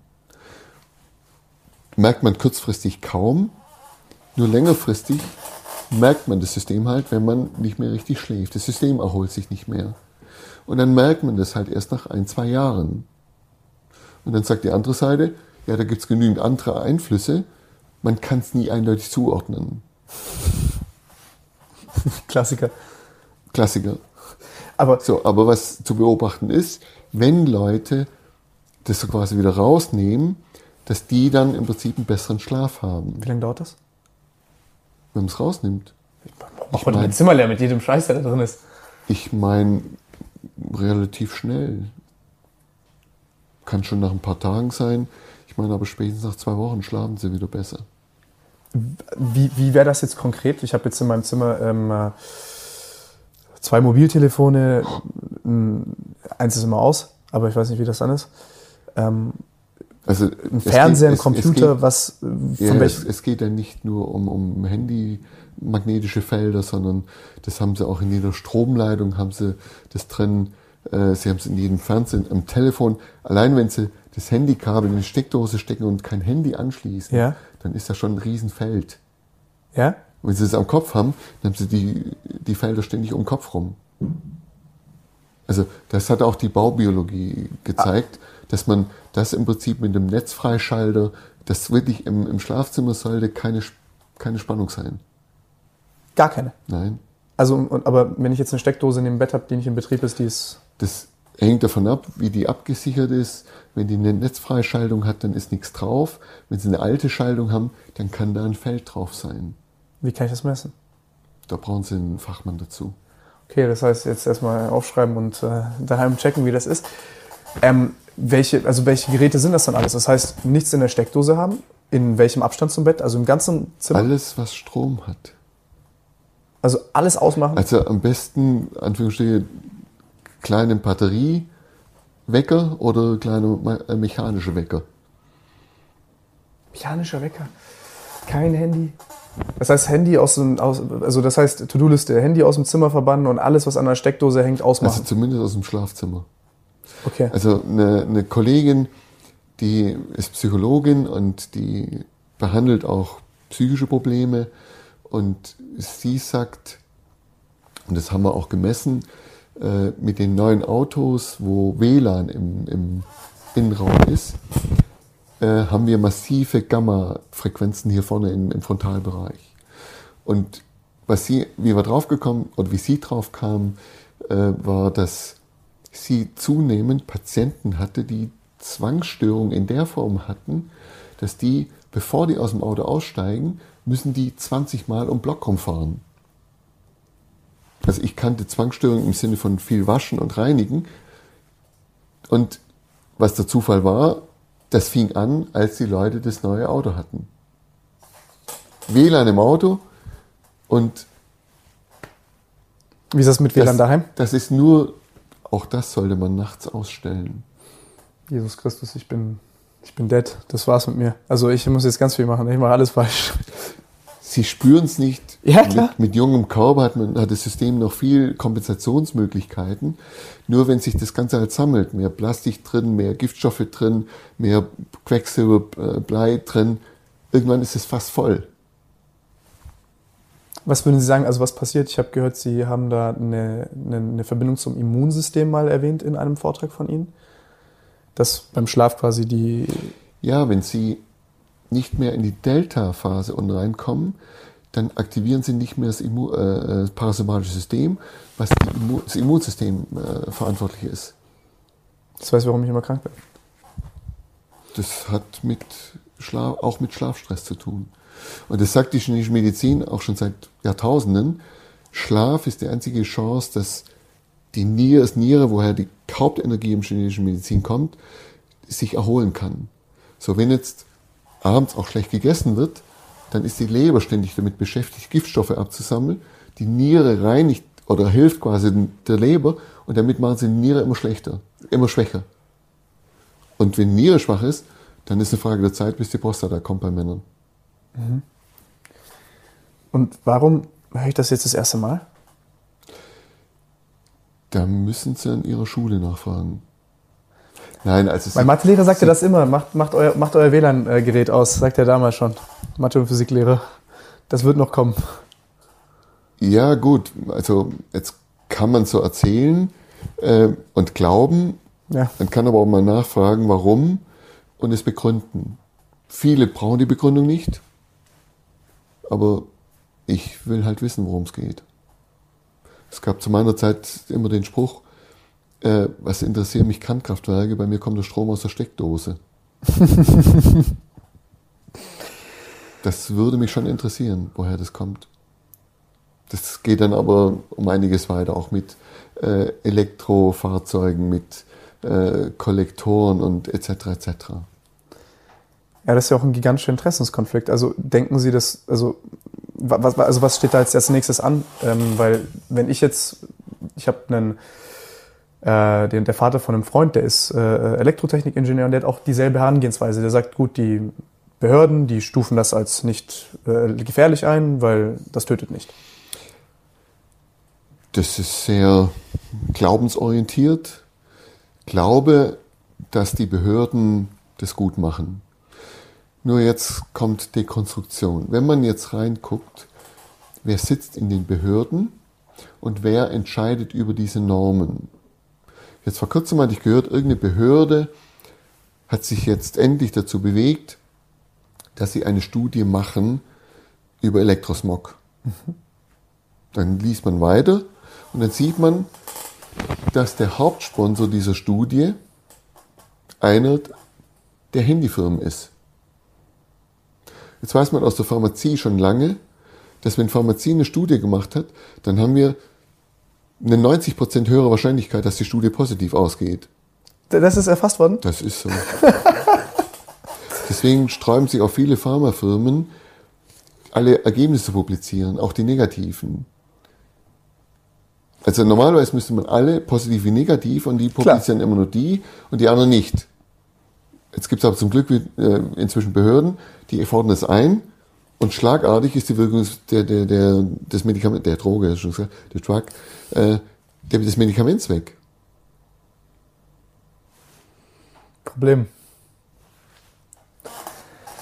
Okay, ich verstehe. Das ist auf jeden Fall ein heißes, heißes Also Deutschland ist bekannt, dass er auch somit die schwächsten Normen in Bezug auf WLAN Elektrosmog haben.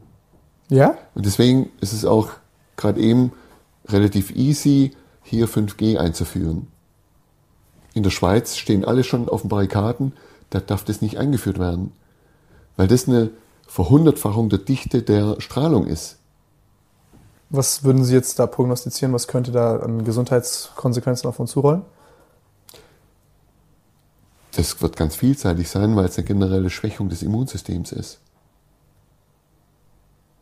Und denken Sie, das wird billigend in Kauf genommen oder, oder denken diese Leute einfach, okay, das wurde noch nicht demonstriert, wir wissen das nicht? Oder ja. einfach so ein ganz nüchternes utilitaristisches Kalkül, ja, Immunsystem wird ein bisschen beschissen, aber wir sind jetzt wesentlich effizienter. Das werden wir sehen. Also ich hatte es ja vorhin äh, schon formuliert mit der Krise, Medizinkrise 1850. Wie viel mussten an Quecksilber sterben, bevor man was geändert hat? Sie machen mir Angst. Was ähnliches beobachte ich leider im Augenblick auch.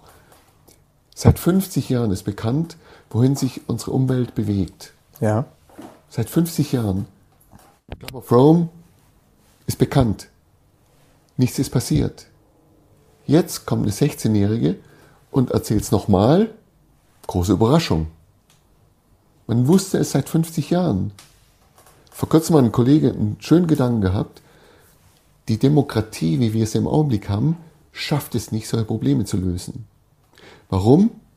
Guter Vorschlag, und das hat er auch gemeint, in der Literatur, dass unsere gewählten Leute immer wieder gewählt werden dürfen. Und deswegen denken die gar nicht dran, ans Volk, sondern sie denken nur noch an sich, wie werde ich wiedergewählt. Es gab mal im Griechenland, im Griechischen, die Ursprungsdemokratie, waren drei Systeme. Eins wurde gewählt und die anderen zwei wurden zufällig bestimmt. Und eine Regel war, man durfte nie wieder gewählt werden. Hört sich interessant an. Eine andere Form von Demokratie. Ja. Nicht abschaffen, sondern eine andere Form einfach. Da müssen wir mal langsam anfangen zu denken. Wenn ich jetzt angucke, dass führende Politiker wieder in Chefetagen von Top-Firmen reinkommen, würde ich jetzt juristisch sagen, klassisch Interessenkonflikt. die guten alten Drehtüren. Das ist, ähm, ja, der Interessenskonflikt ist offensichtlich und. Befangenheit. Ja. Im Juristischen würde man Richter rausnehmen wegen Befangenheit. Ja. Das ist ein sehr, das ist sehr interessant. Das sehen jetzt sehr viele Leute und äh, also ich muss sagen, es klingt auf jeden Fall sehr, sehr äh, thought-provoking. Ich, ich muss gerade drüber nachdenken. Es ist, man, man wechselt halt vor allem von dieser Selbstbeweihräucherung, zu der man auch tendieren muss, und dieser Selbstinszenierung, in der man hängen bleibt als Politiker, anstatt halt sich selbst zu inszenieren, sich einfach mit dem Problem zu beschäftigen. Und Trump muss zwei Jahre vorher jetzt wieder, also mal, kann man jetzt halten von dem, was man will, aber der muss jetzt zwei Jahre lang sich weiter selbst inszenieren, anstatt sich um reale Politik zu kümmern. Ja, aber ich meine, er bietet sich an, um von den eigentlichen Problemen abzulenken. Ich meine, man sollte erstmal vor dem eigenen Haus kehren. Sowieso? Also wenn ich angucke, was hier mit der Autoindustrie passiert, ist jetzt nicht gerade viel. Was meinen Sie?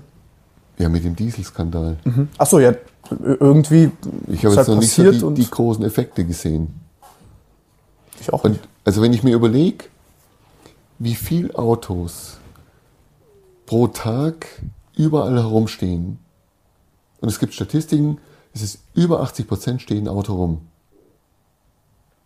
So, wenn man die Energie, die darin reingesteckt wurde, oder das Geld, was darin steckt, in öffentliche Verkehrsmittel stecken würde, dann könnte man im Minutentakt von Haustür zu Haustür fahren. Und so steht es halt alles nur rum. Dann wären wir wieder bei der Dekonstruierung. Richtig. Aber muss mal, und dann, wenn ich überlege, wie viel Zeit und Geld und Energie investiert wurde, um das zu produzieren, dann komme ich auf ganz andere Rechnungen. Deutschland liegt im Augenblick im Energieverbrauch ganz grob hochgerechnet auf 1,75 Erden. USA liegt bei 3 Erden Energieverbrauch. Da kann man sich ausrechnen, was im Prinzip die anderen Länder zu weniger verbrauchen, aber wir haben einfach nur eine Erde. Seit zwölf Jahren fahre ich kein Auto mehr. Es geht. Das stimmt. Klar, ist ein Vorteil, Rhein-Main-Gebiet, aber es liegt ja daran, dass man auch viel Verkehr aufs Land abgeschafft hat, aufgrund von Autoindustrie. Das ist interessant, aber das ist auch gut. Deswegen auch dieses Format damit, äh, ich glaube, viele Leute haben sich noch nie diese Gedanken gemacht. Wenn es erstmal auch mit ja, es ist, guten Alternativen sind, sind meine Gedanken, aber wenn man nicht bei sich anfängt, macht es keinen Sinn. Und das stimmt. Dann zu sagen, ja, die anderen machen sie auch nicht, war für mich jetzt nie eine gute Begründung. Ja, das ist gut, alter Relativismus. Das ist jetzt. Äh, Also ich tue mich schwer, die eigenen Fehler mit Fehlern von anderen zu begründen. ist eine Einbahnstraße, die schwachsinnig ist. Also, äh, ist mein Empfinden, aber da kann ja jetzt auch jeder von Nein, machen. ich würde, also schwachsinnig wäre für mich zu hart. Es ist zu menschlich, aber zu menschlich, weil es einfach von tiefsten, einfachen Emotionen immer noch gesteuert wird. Ja?